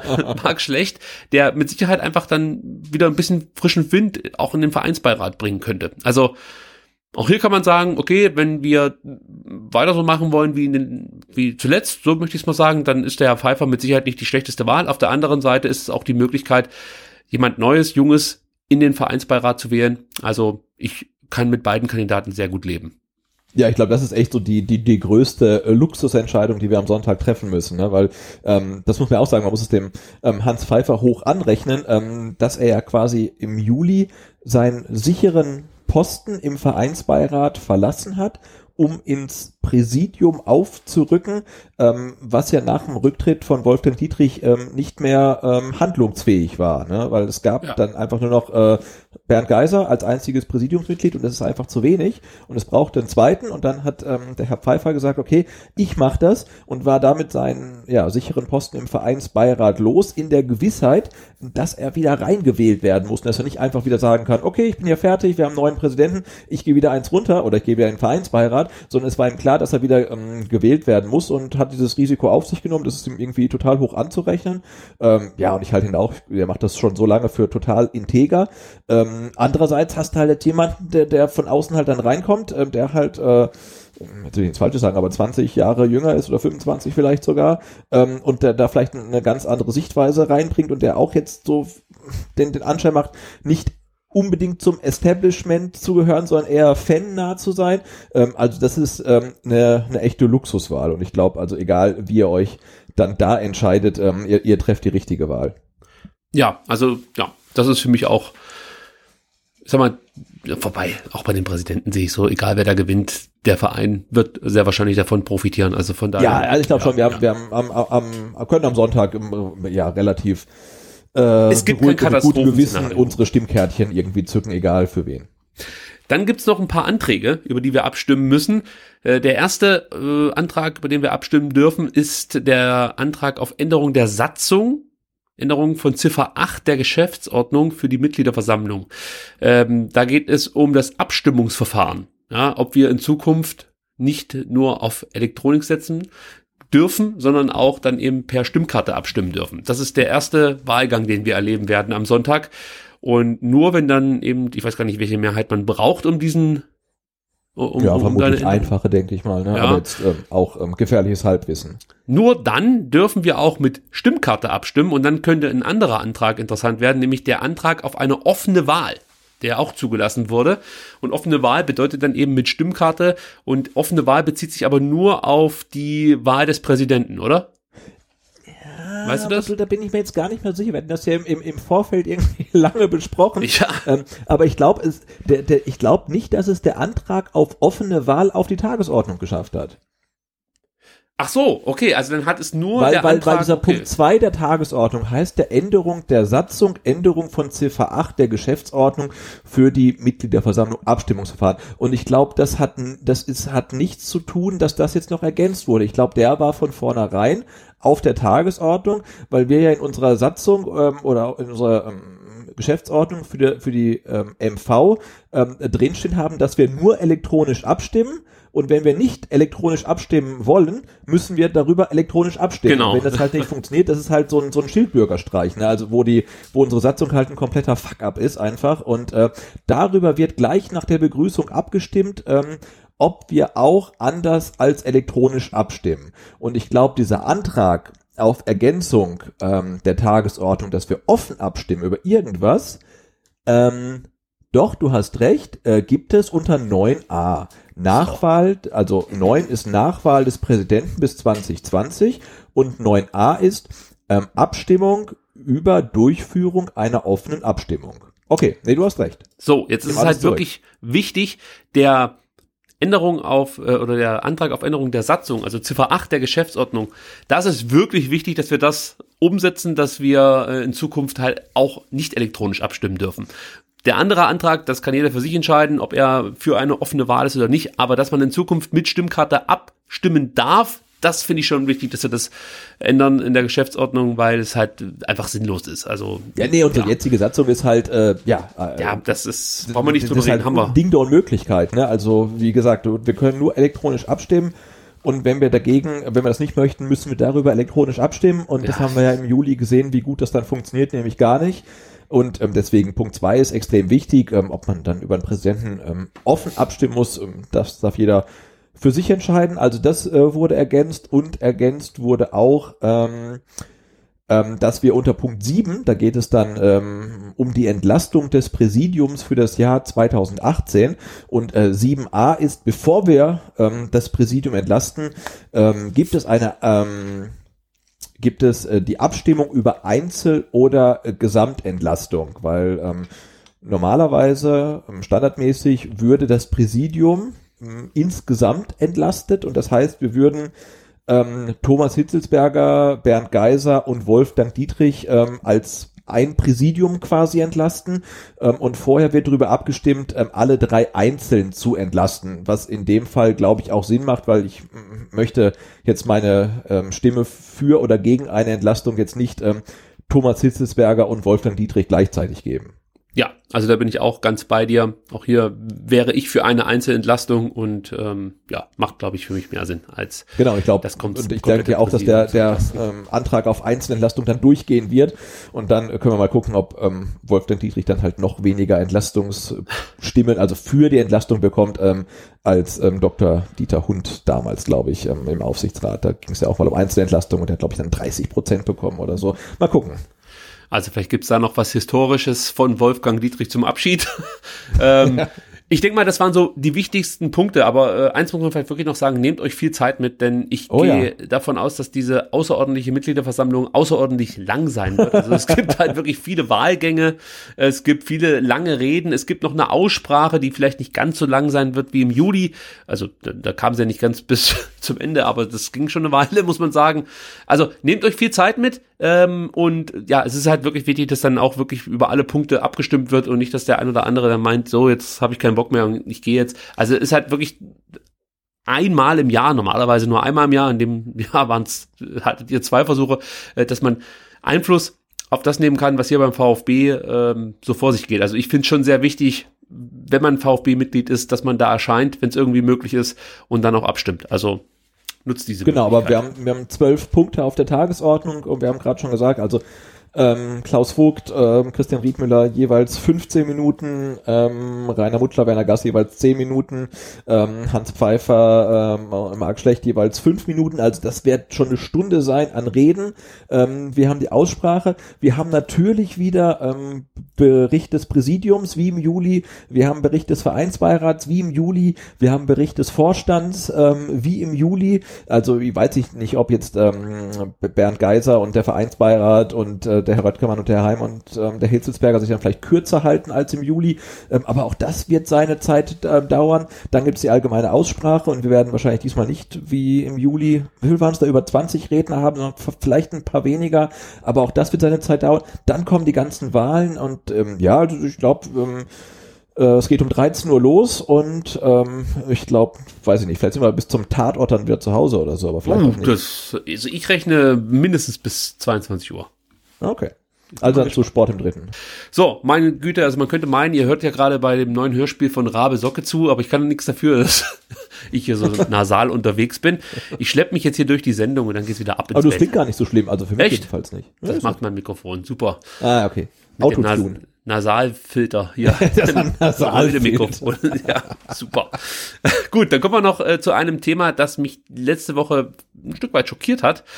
Und zwar wollen die Innenminister von Bund und Ländern äh, die Strafen verschärfen, vor allem für sogenannte Pyrozündler. Ja, da möchte man härtere Strafen. Bislang war es wohl so, dass das Abbrennen von Bengalos in Stadien äh, als Ordnungswidrigkeit geahndet wurde und das möchte man halt einfach verschärfen. Ja, also das heißt ja hier ganz konkret, weil von dem Abbrennen von Bengalos in Stadien eine hohe Gefährdung von Unbeteiligten ausgehe, werde erwogen, dies durch eine Anpassung des Sprengstoffgesetzes unter Strafe zu stellen. Bislang wird das Zündeln der Bengalos nur als Ordnungswidrigkeit geahndet. So. Also, dass in diese Richtung was passieren wird, war mir eigentlich schon klar und da habe ich eigentlich schon lange drauf gewartet. Da äh, scheint man jetzt konkret zu werden, aber interessant wird es, äh, wenn man sich anhört, was der Landesvorsitzende der CDU in Baden-Württemberg, Thomas Strobel, sonst noch so fordert. Denn der möchte gern, dass es ähm, ein Verbot gegen, äh, ein Fahrverbot gegen Randalierer gibt, also sprich, ja, ich sag mal jetzt, das ist ja, das ist jetzt schon wieder schwierig, ja. Er wird von Bengalos gesprochen und dann wird das Wort Randalierer äh, benutzt, ja, um Leute, die vielleicht jetzt Pyrotechnik gezündet ha haben, äh, mit dem ja, Begriff der Randalierer irgendwie ja, ein, äh, zusammenzubringen. Das finde ich schwierig, muss ich ganz ehrlich sagen. Deswegen gerate ich da auch ein Stück weit in Stocken, weil es ist für mich schon nochmal ein Unterschied, ob ich, weiß jetzt nicht, mit, mit einem Baustellenschild um mich werfe oder ob ich ein Bengalo anzünde. Also für mich ist da schon noch ein Unterschied. Deswegen finde ich es immer ein bisschen schwierig, aber wie gesagt, der Herr Strobel fordert ein Fahrverbot gegen Randalierer und jetzt wird es interessant. Außerdem sollen Beamte die Befugnis erhalten, anlasslos die Personalien von Fußballfans aufzunehmen, wenn sie bei oder im Zusammenhang mit öffentlichen Veranstaltungen oder Ansammlungen angetroffen werden, die eine, die ein besonders, ein besonderes Gefährdungsrisiko aufweisen. Das heißt konkret, wenn du Das heißt zum Fußballspiel wenn ich gehst, halt mit, mit, meinem, mit, meinem, mit meinem Sohn aus Beutelsbach mit der S-Bahn zum äh, äh, Derby anreise und in Cannstatt aussteige und ein Trikot anhab, äh, dann ähm, können ähm, anlasslos meine Personalien aufgenommen werden. lass Derby weg, egal welches Spiel. Also es ist, das ist ja das, Also äh, ich meine jetzt Hochrisikospiele mal per, per Definition, wenn er sagt besonderes Gefährdungsrisiko, aber natürlich sagt mal halt jeder, der zum Fußballspiel geht, kann äh, schikaniert werden, äh, wie man ist- möchte, klar. Das ist ein Skandal. Also das ist für mich ein absolutes, das geht überhaupt nicht. Also da gehe ich auf die Barrikaden, muss ich ganz ehrlich sagen. Also da hört der Spaß dann mal irgendwann auf. Also die meisten Leute, die, geh- die zum Fußball gehen, die, die muss man nicht irgendwie behandeln wie Verbrecher. Und da finde ich das wirklich absurd, wie hier mit ganz normalen Fußballfans umgegangen wird. Also natürlich wird es jetzt aus der Ecke äh, von Herrn Strobel dann geben oder kommen, ja, wenn Sie ganz normal zum Fußball gehen, dann haben Sie nichts zu befürchten. Ja, aber ähm, Ja, aber gut, das haben wir ja vor Ja, zwei Folgen ähm, dann abgehandelt. Die ähm, äh, Familien oder ganz normalen Fans, die aus Karlsruhe kamen und in P7 geparkt haben, nach ihrem Auto ausgestiegen sind, ähm, aus dem P P7 Parkhaus rausgegangen sind und auf einmal von der Polizei eingekesselt waren. Das waren auch ganz normale Fußballfans, ne? Also da, ja. Also ich finde das äußerst schwierig. Außerdem fordert er auch noch, ähm, dass es, äh, wie ist der genaue Wortlaut hier, auch die Durchsuchung und Gewahrsamnahme im Rahmen von Fußballspielen soll erleichtert werden. Also, das sind halt wirklich, im Endeffekt darf man dann mit Willkür der Staatsgewalt rechnen. Ja gut, es klingt halt wirklich so, dass bei, bei jedem Heimspiel eigentlich ähm, ja 50 bis 55.000 Terroristen im Stadion sind. es ist halt, es, es wird halt unnötig zugespitzt, die ganze Sache. Ähm, ja, also aus meiner Sicht werden hier die Bürgerrechte untergraben und äh, das, das, das, das darf nicht durchgehen. Äh, die Grünen im Landtag, die sind da auch dagegen, also die, denen geht das alles zu weit. Gott sei Dank, muss man sagen, gibt es da noch einen Gegenpol. Ansonsten, ähm, vielleicht mit einem, ja, mit der SPD oder so wäre das schon durchgegangen. Ich, keine Ahnung, kann ich schlecht einschätzen, wie die dazu stehen. Aber die Grünen wehren sich bislang noch dagegen. Ich hoffe, die bleiben standhaft, weil, äh, also da bleibt einem wirklich, ja, also da, da weißt nicht mehr, was du sagen sollst, oder? Also das ist unfassbar. Unglaublich, aber gut. Das sind offensichtlich die Zeiten heutzutage. Dann haben wir noch äh, ganz kurz Neuigkeiten vom WLAN geht, passend zur anstehenden Mitgliederversammlung. Und zwar gibt es da jetzt einen Termin, ja, und zwar am 5.2. gibt es diesen Termin zur Güter, äh, Güteverhandlung, die anstehen wird, ich denke mal hier im Landgericht Stuttgart, oder? Ja, wahrscheinlich schon. Ja, ich glaube schon, ist hier, ja, ja, genau, ist hier vor Ort, ja. Ja, Voting Tech besteht weiterhin, also das ist die Firma, die die Abstimmungssoftware gestellt hat auf die 30.000 Euro und der VfB muss jetzt auch beim Landgericht Stuttgart eine Sicherheitsleistung in Höhe von 34.000 Euro hinterlegen und am 5.2. wird dann verhandelt. Äh, Es wird natürlich auch spannend sein, wie das dann ausgeht. Ähm, ansonsten gibt's da, glaube ich, nicht viel zu sagen, Sebastian, oder? Nö. Uh, nee, aber ja. ja. irgendwie eigentlich peinlich, dass es irgendwie vor Gericht landet, ne? Weil, Ja, schon. also ich meine, klar sind natürlich 30.000 Euro viel Geld, aber andererseits, wenn man sieht, ähm, ja, und es ist auch klar, es war jetzt bei der, bei der MV natürlich auch Vereinsbudget, aber wenn man sieht, äh, welche Summen im, im Profifußball gerade äh, irgendwie so aufgerufen werden, dann ach, könnte man ja der Meinung sein, ähm, dass der VfB und die andere und, und Voting Tech vielleicht sich auch irgendwie außergerichtlich einigen können, aber da scheinen die Fronten dann doch ähm, relativ ähm, verhärtet zu sein. Ähm, ja, und ich bin mal gespannt, ähm, wie das dann ausgeht. Also jetzt geht's dann ja wirklich, also ich glaube, jetzt versuchen die sich ja dann auch vor Gericht nochmal irgendwie zu einigen. Ähm, und ansonsten wird halt irgendwie dann ein Urteil gefällt und dann mal gucken, wer laut Gericht dann Recht hatte. Ich erwarte aber auch von einem schwäbischen Bundesligisten oder Zweitligisten, dass um jeden Cent gekämpft wird. Auf jeden Fall, ja. Das will ich schon. Gut, wenn wir schon hier beim digitalen Bermuda-Dreieck sind, sprich dem Stadion, dann äh, kann man da vielleicht auch noch sagen, dass der Wirtschaftsausschuss des Gemeinderats für die Ertüchtigung des Neckarstadions abgestimmt hat. Das heißt, Also wirklich so Ertüchtigung, sehr schön. Ja, so heißt es zumindest, äh, also wenn, wenn man das Protokoll liest. Ich kenne nur so k- körperliche Ertüchtigung irgendwie vom Trimmlichtpfad, aber Ertüchtigung des, eines Bauwerks finde ich schön. Ja, Ja, ist doch, ist doch ein schöner Begriff. Ja. Also hier geht's aber jetzt erstmal nur um die Umkleidekabinen, die Funktionsräume und um den Pressebereich. Ja, Die ganzen Luxusgeschichten, äh, die sind dann noch nicht mit äh, berücksichtigt. Das Aber die Showküche, wir brauchen doch die Showküche. Oh, das wäre natürlich toll, ja, das stimmt. Also das kann ich mir richtig vorstellen, wie ich da 90 Minuten mir angucke, wie einer eine Bratwurst brät. Also das ist wirklich... Du, wenn, wenn da draußen dann irgendwie der VfB wieder gegen Nürnberg ähm, kickt und dann steht irgendwie lange 0 zu 0, dann guckst du dir lieber an, wie da irgendwie irgendwas gebrutzelt wird. Wer wird da Koch? Weiß man das schon? Wie bitte? Wer da Koch dann äh, wird? Äh, Also der nee, keine Ahnung. Aber bestimmt nur hoch, nur, nur Hochkaräter. Ja, also wenn da, weiß ich nicht, äh, Tim Melzer steht oder so, dann würde ich sagen, Tim, mach doch mal ein Toastbrot rein in den Toaster, das ist echt cool. so ich, ja, also so eine Showküche während dem Fußball. Also finde ich eine Bombenidee einfach. Also was soll man sonst Nee, machen? Showküche und auch äh, so eine Craft-Brauerei, also das wird die Toll. Zukunft sein des Fußballs. 550 zusätzliche Business Seats sind geplant. Ähm, wie gesagt, Erneuerung, Catering und Aufenthaltsbereich.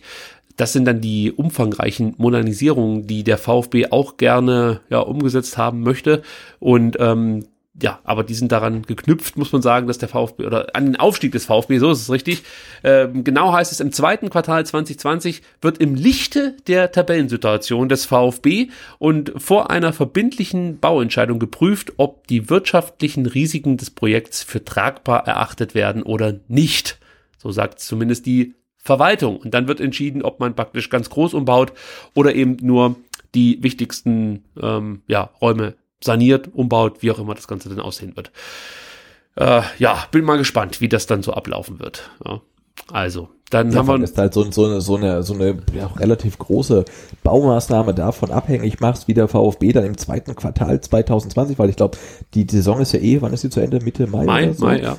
Ähm, ne, also das zweite Quartal ist dann ja schon, also dann kannst du ja abwarten, steigen sie auf, steigen sie nicht auf. Ähm, aber du willst ja auch 2024 hier EM spielen in Stuttgart. Ähm, und da verstehe ich nicht, dass man nicht sagt, hey, also wir wollen hier EM spielen und dann muss das Stadion irgendwie ähm, ja auf, auf Höhe der Zeit sein. Ähm, dann muss das Ding halt renoviert werden. Ne? Also einerseits äh, klar, ich weiß, es ist Äpfel mit Birnen vergleichen, aber andererseits sagst du, hey, die Oper muss modernisiert werden, da ist eine Milliarde mal locker drin und beim Stadion machst du dann halt irgendwie, machst es abhängig, ähm, ob du, weiß ich nicht, du bist da auf Platz drei. Was, was, was sagst du denn dann? Also, ja, die steigen auf oder nee, Relegation, da steigen wir nicht auf. Also, finde ich schwierig, dass du da jetzt auch ähm, nicht in der Lage bist, jetzt zu sagen, ähm, hey, wir, wir machen das auch im, im, im Lichte der EM 24 oder wir machen es halt nicht. Also, dass man das wirklich von einer Tabellenposition abhängig macht, ähm, naja. Gut. Ja, sind wir mal gespannt, wie dann entschieden wird und ähm, vor allem bin ich gespannt, wie dann die Umbaumaßnahmen so ablaufen. Das könnte noch interessant werden. Ähm, dann kommen wir noch ganz kurz zu unserer Jugendabteilung U21 und U19, wobei man sagen muss, die U21, die ja, kam gar nicht zum Zuge, denn am Freitag, da sollte das Spiel in Nöttingen stattfinden, ähm, kam es nicht zu diesem Spiel, denn ähm, ja, der Platz war teilweise tief gefroren, hieß es auf der Webseite des FC Nöttingen heißen die, glaube ich. Ja, die Sollte man eine Platzkom Rasenheizung anschaffen, ist ja furchtbar. ist ja echt peinlich, du. Ja. Oder mit so einem Gasbrenner drüber laufen, sei es drum. die Platzkommission erklärte den Platz nach einer Besichtigung am Freitagmorgen für nicht bespielbar und sagte das Spiel ab. Ein neuer Termin steht noch nicht fest. Na gut. Müssen wir mit leben. Dafür spielte die U19 im Topspiel gegen Hoffenheim, in Hoffenheim. Und ähm, ja, man muss sagen, das haben sie ja richtig gut gemacht, unsere U19. Haben mit 3-1 gewonnen. Äh, in der zweiten Minute traf Benedikt Hollerbach und in der sechsten Minute schon, ja, schon in der sechsten Minute per Lockel zum 2-0. Dann gab es noch den Anschlusstreffer von Amadou Onana zum 2 zu 1 in der 46. Minute und dann Wie heißt der? Hamadou Onana. Ah, siehst du? Jetzt höre ich mich doch an hier wie äh, Rabesocke. Amadou Onana. Amadou. Okay. Das A, das Nasal, das ist, ja, es geht hier. Also ich fühle mich jetzt immer schlechter. Muss ich wirklich sagen. Also es kann gut sein, dass ich da am Sonntag mit so einer Decke da sitze und ja, wahrscheinlich mit einem Tropf oder so. Aber ich quäle mich. ob man, ob man, ob man Thermoskan mit reinnehmen darf. Irgendwie. Oh, es könnte natürlich als Wurfgegenstand benutzt werden. Das geht nicht. Gut, müssen wir mal abwarten. Aber äh, was ich nicht unerwähnt lassen möchte, wenn ich über die U19 rede, ist das Tor von Lilian Eckloff oder Lilian Eckloff, der da einfach mal ein geiles Ding ausgepackt hat zum 3 zu 1. Das sah schon sehr, sehr Ja, cool aus. Traum, ja. ja. Also, der Junge macht mir viel, viel Spaß, muss ich sagen. Ich möchte ihn jetzt nicht zu hoch leben lassen, dafür ist er einfach noch zu jung, aber immer, wenn ich ihn spielen sehe, bin ich verzückt und ich ärgere mich so ein Stück weit, dass er nicht beim Junior Cup dabei sein wird, weil da hätte ich ihn natürlich auch nochmal gern live direkt vor mir gesehen, aber naja, gut, jetzt steht vielleicht Wichtigeres an für den Jungen. Genau, aber wenn er ins Trainingslager fährt mit den Profis, ist vielleicht auch nicht das Allerschlechteste. Interessant war, dass äh, Antonis Aidonis äh, bei der U19 ausgeholfen hat. Der spielt ja eigentlich schon bei der U21, ist aber vom Alter her noch spielberechtigt für die U19. Und dadurch, dass das Spiel für die U21 am Freitag ausgefallen ist, Ah, okay. hat man sich gedacht, Mensch, dann kann der doch noch mal aushelfen im Topspiel gegen Hoffenheim und hat da auch eine gute Partie gemacht. Also ähm, da konnte die U19 von den Qualitäten eines Antonis Aidonis ja, äh, partizipieren. Das hat ganz gut funktioniert. Außerdem hat Nico Willig seinen Vertrag verlängert um fünf Jahre bis 2024 und hat was ganz Interessantes gesagt. Ähm, ja, also äh, nachdem sein Vertrag verlängert wurde, gab es natürlich noch so ein Statement auf der Webseite des VfB Stuttgart und da meinte Nico Willig, im Nachwuchsbereich entwickelt sich momentan ein Wett- Wettbewerb, in dem sich viele Vereine, die im aktiven Bereich keine hohen Ablösesummen bezahlen wollen, versuchen, früher internationale Spieler zu bekommen. Damit treffen wir in der U19-Bundesliga auf Mannschaften, die aus Australiern, Amerikanern, Franzosen, Niederländern, Belgiern oder Schweden bestehen und die Trainer coachen sie in mehreren Sprachen. Diese Entwicklung wollen wir als VfB nicht mitgehen. Diese Entwicklung wird äh, wird uns im deutschen Fußball nicht voranbringen. Das ist natürlich eine interessante Aussage von Nico Willig, weil die Entwicklung ja schon ja eindeutig ist, dass eben Spieler immer jünger verpflichtet werden. Und ähm, wenn ich Nico Willig richtig verstehe, möchte er hier in der Region weiter nach Spielern suchen und die dann länger begleiten, ausbilden und eben ja zu Profis machen. Interessante Lustigerweise hatte ich jetzt das auch äh, parallel gelesen, hatte erst gelesen, diese Entwicklung wird den deutschen Fußball nicht weiterbringen. Wo ich dachte, ja, das stimmt natürlich, wenn wir keine deutschen Talente mehr ausbilden. Den VfB könnte es natürlich weiterbringen, auch auf ausländische Talente zu setzen. Aber ich finde natürlich die Herangehensweise gut, ähm, von ihm zu sagen, hey, äh, der, der VfB ähm, oder das VfB ähm, NLZ muss wieder halt die Nummer eins im Südwesten werden und die Spieler müssen halt wieder nach Stuttgart kommen und sollen nicht nach Sinsheim oder Freiburg gehen, sondern so wieder zu uns. Und das ist natürlich äh, äh, ja, ein, ein tolles Statement und ein selbstbewusstes Statement und ich denke, ähm, ja, Nico Willig ist auch auf jeden Fall der, der Richtige dafür, weil wenn man sieht, was letztes Jahr mit der U19 gemacht hat und was er auch dieses Jahr wieder mit der U19 leistet, obwohl es da doch viele Abgänge gab, ähm, also die performen ja weitaus besser, als man es irgendwie ähm, erhofft hatte, ähm, finde ich super, dass er jetzt äh, langfristig ähm, an VfB gebunden ist und ähm, auch wenn nicht kurzfristig, kann ich mir doch sehr gut vorstellen, ähm, ähm, dass er äh, auch mal wieder Cheftrainer der Profis äh, werden wird, so wie es ähm, am Ende der letzten Saison war. Es wäre nicht ganz überraschend, wenn es irgendwann dazu kommt. ja, absolut. Und äh, du hast es schon richtig gesagt. Also Daniel Teufel, der Co-Trainer und natürlich dann auch äh, Cheftrainer äh, in der entscheidenden Phase in der letzten Saison. Und Nico Willig, die leisten da wirklich hervorragende Arbeit bei der U19. Und ich glaube, das färbt sich dann auch auf äh, die Jugendmannschaften unter der U19 ab. Und die U21 profitiert natürlich auch von den ausgebildeten oder gut ausgebildeten Spielern. Also da haben wir schon einen ganz, ganz wichtigen, guten Mann in unseren Reihen und du hast es schon gesagt, es ist absolut wichtig, dass man ihn jetzt vertraglich länger an dem VfB binden konnte und ja, da bin ich mal gespannt, wie sein Weg so weitergeht, aber insgesamt klingt das alles sehr vielversprechend. Gut, zum Schluss noch eine äh, weitere schöne Meldung, muss man sagen, denn Jens Grahl, der heilige Grahl, hat auch seinen Vertrag verlängert. Äh, er nicht ganz so lange wie Nico Willig, was natürlich auch so ein bisschen mit dem Alter zu tun hat. Ähm, Jens Grahl darf aber trotzdem bis 2022 hier beim VfB ja, was soll man eigentlich sagen? Also gute Laune verbreiten. also er wird halt so wahrgenommen, glaube ich, von vielen. Also es ist jetzt nicht der erste Torhüter, an den man denkt, wenn es darum geht, jetzt äh, vielleicht einen Kobel zu ersetzen oder so. Aber er ist halt ein ganz wichtiger Bestandteil der Mannschaft. Das meinte auch. Ja, er ist schon Integrationsfigur, sagt man, glaube ich. Ähm, ja, das trifft's perfekt. Thomas Hitzesberger meinte, Jens ist ein sehr wichtiger Bestandteil unserer Mannschaft, sowohl in sportlicher als auch in menschlicher Hinsicht. Und ich glaube, ja, menschliche Hinsicht ist das, äh, was, was ihn wahrscheinlich am meisten auszeichnet innerhalb der Mannschaft, aber auch außerhalb. Also er ist halt wirklich, wie du schon gesagt hast, die Identifikationsfigur schlechthin. Und als solche hat er dann natürlich auch die richtigen Worte gewählt und meinte, ich bin sehr stolz äh, darauf, weiter ein Teil des VfB sein zu dürfen.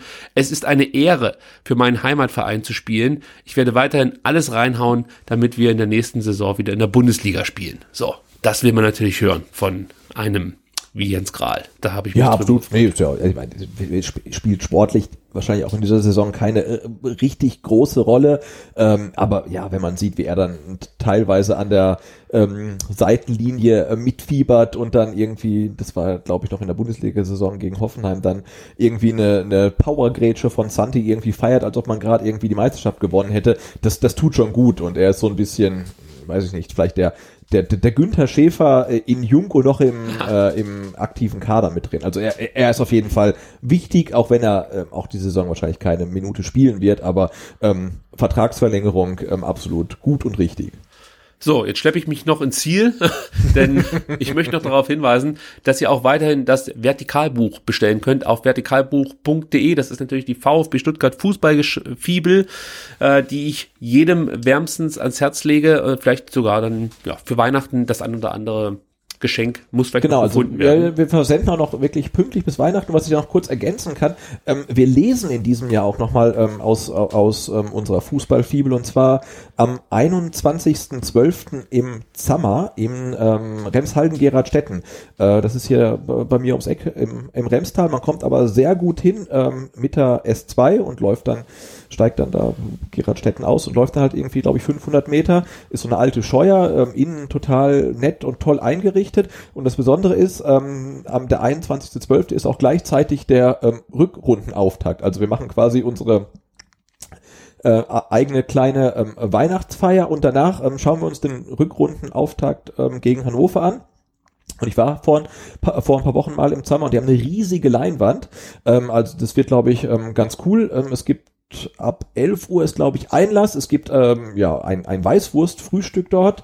Ähm, äh, und dann machen wir irgendwie ab 11.30 Uhr bis 12.30 Uhr so ein gemeinsames Warm-up. Wir lesen ein bisschen was aus unserem Buch und machen, wenn es klappt, irgendwie auch einen kleinen Hinrundenrückblick. Und dann, ja, ab 13 Uhr ähm, geht's dann los. Ähm, Hannover 96 gegen VfB, der große Rückrundenauftakt. Ähm, ja, 21.12. Und da passen relativ viele Leute rein. Also ihr seid alle herzlich eingeladen. Also, ähm, das letzte Spiel, das ich auf einer großen Leinwand gesehen habe, fand am 27.05. statt.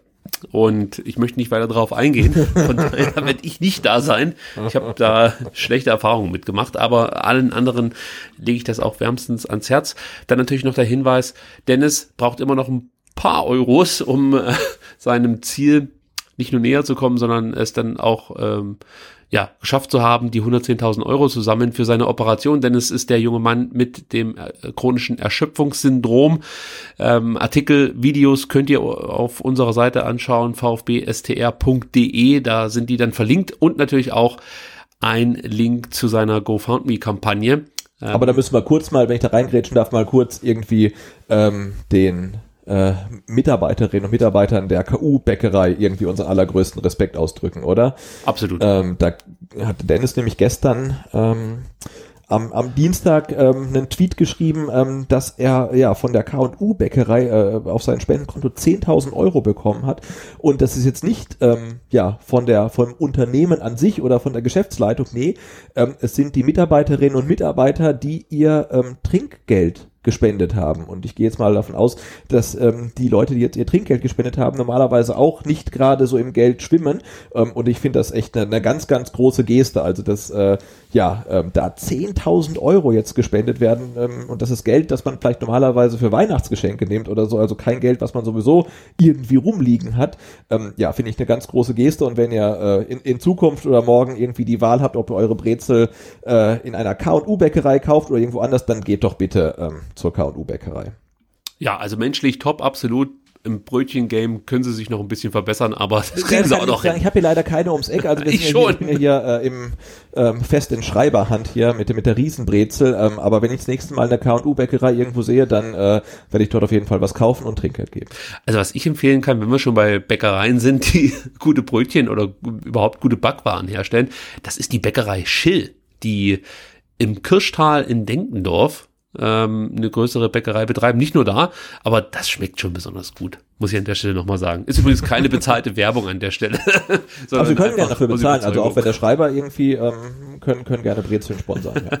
Oder am besten spendet ihr noch mehr als K&U an Ja, Dennis genau. und dann seid ihr hier auch äh, ja einfach dabei sozusagen. Genau, aber Und- das, das Ziel ist jetzt echt greifbar. Ne? Es sind jetzt äh, über 70.000, ähm, die Dennis ähm, gesammelt hat. Also ähm, man sieht die Ziellinie schon und jetzt ist ja Weihnachten steht vor der Tür und ja, vielleicht kann sich ja auch der ein oder andere Profi beim VfB vielleicht nochmal so ein Wochengehalt irgendwie springen lassen. Gerne anonym, ähm, dass es halt niemand mitbekommt oder so. Aber ja, das Ziel ist nicht mehr ähm, so weit. Also wir ähm, sammeln auch weiterhin und ähm, ich, ich glaube, wir kriegen das echt hin. Also mindestens ein, mindestens ein Profi hört ja zu, davon wiss, wissen wir oder weiß ich ja. Äh, aber ich, ich, ich glaube, der gehört nicht zu den Spitzenverdienern, von daher kann er es in der Kabine vielleicht anstoßen. Ja, an der Stelle können wir das ja sagen. Gut, Mhm. ja, einmal, dann, einmal den Hut rumgehen lassen und so weiter. Dann, äh, dann möchte ich auch noch den Hank grüßen, der am Montag kurz vor dem Heimspiel ins Krankenhaus eingeliefert wurde. Ja, äh, schöne Grüße an Hank, das ist ein treuer Zuhörer und ja, den Gruß wollte ich mir hier nicht leben lassen. Werd schnell wieder gesund. Wir freuen uns auf dich beim nächsten Becherpfand, dann 2020. Gut, Sebastian, wir haben Folge 84 ins Ziel gebracht. Ja, ich Yeah. fühle mich so ein bisschen wie Bastian Schweinsteiger nach dem WM-Finale. Also blutüberströmt sitze ich jetzt nicht hier, aber ähnlich matt und Ja, gut, äh, dich abgekämpft. nicht fühlst wie Christian Kramer nach dem WM-Finale und gar nicht mehr weißt, äh, welcher Tag ist und so weiter, ist ja noch alles okay. Ja, ich hatte so ein paar Passagen, da wusste ich auch nicht so richtig, was gerade abgeht, aber ich habe es dann irgendwie geschafft. Gut, ich hoffe, es geht mir bis Sonntag dann soweit äh, besser, dass ich es mindestens zur Mitgliederversammlung schaffe. Ob es dann für einen Podcast reicht, dich, wir äh, abwarten. Sonst musst du dich fit, fit spritzen lassen, ja. Da findet man schon was. Irgendwas lasse ich äh, äh, mir dann ja reinjagen. Gut. Äh, sonst habe ich nicht mehr viel zu sagen. VfB STR auf Twitter, VfB STR auf Instagram, VF3 STR auf Facebook. Achso, und dann, ach, jetzt fällt mir doch noch was Wichtiges ein. Guck, äh, da schlagen die Medikamente schon an. Ich möchte oder wir möchten uns bei euch bedanken. Bei allen Patreon-Spendern, bei allen PayPal-Spendern und natürlich auch bei allen Spendern, die mir einfach mal eine nette Karte schicken mit, äh, mit Ja, einem schönen großartig. Text. Ja, Total haben, nett, ja. Also ich habe mich sehr gefreut, als ich, glaube ich, am Freit Freitag bei mir in den Briefkasten geschaut habe. Und ähm, ich glaube, so viel kann man verraten, vom Jan eine Karte erhalten habe und mit einem ganz, ganz, ganz tollen Text für ja, Sebastian und mich. Also das war schön. Da habe ich mich sehr darüber gefreut und ja, uns bleibt eigentlich nur Danke zu sagen für eure Unterstützung. Das hilft uns enorm äh, und ja, sorgt auch dafür, dass wir vielleicht das ein oder andere neue Projekt anstoßen können im kommenden Jahr, ohne da schon zu viel versprechen zu wollen. Denn ja, unser Hauptaugenmerk liegt natürlich auf dem Podcast. Jeden Montag wollen wir da eine neue Folge veröffentlichen, aber vielleicht gibt es ja die Möglichkeit, dann auch noch ein weiteres Projekt in Angriff zu nehmen. Also vielen, vielen Dank. Äh, ja, von mir auch. Nee, also vor allem äh, so, so eine persönliche Karte mit einem netten Text, ähm, das äh, ist schon ähm, ja großartig. Vielen Dank. So, und dann würde ich sagen, verabschieden wir uns und äh, hören uns spätestens am Sonntag nach der Mitgliederversammlung wieder. Sebastian, vielen Dank, dass du dir die Zeit genommen hast. Ed Butze Gerne. ist dein Twitter-Account, Ed Vertikalpass ist auch dein Twitter-Account und Ja, ähm, kann man so sagen, ja. deine ganzen schönen Texte und die von deinem absolut wunderbaren Partner, dem Andreas, die könnt ihr nachlesen auf vertikalpass.de. Lege ich euch wärmstens ans Herz. Und ja, dann sage ich Tschüss, bis zum nächsten Mal. Bis dann. Ciao, ciao.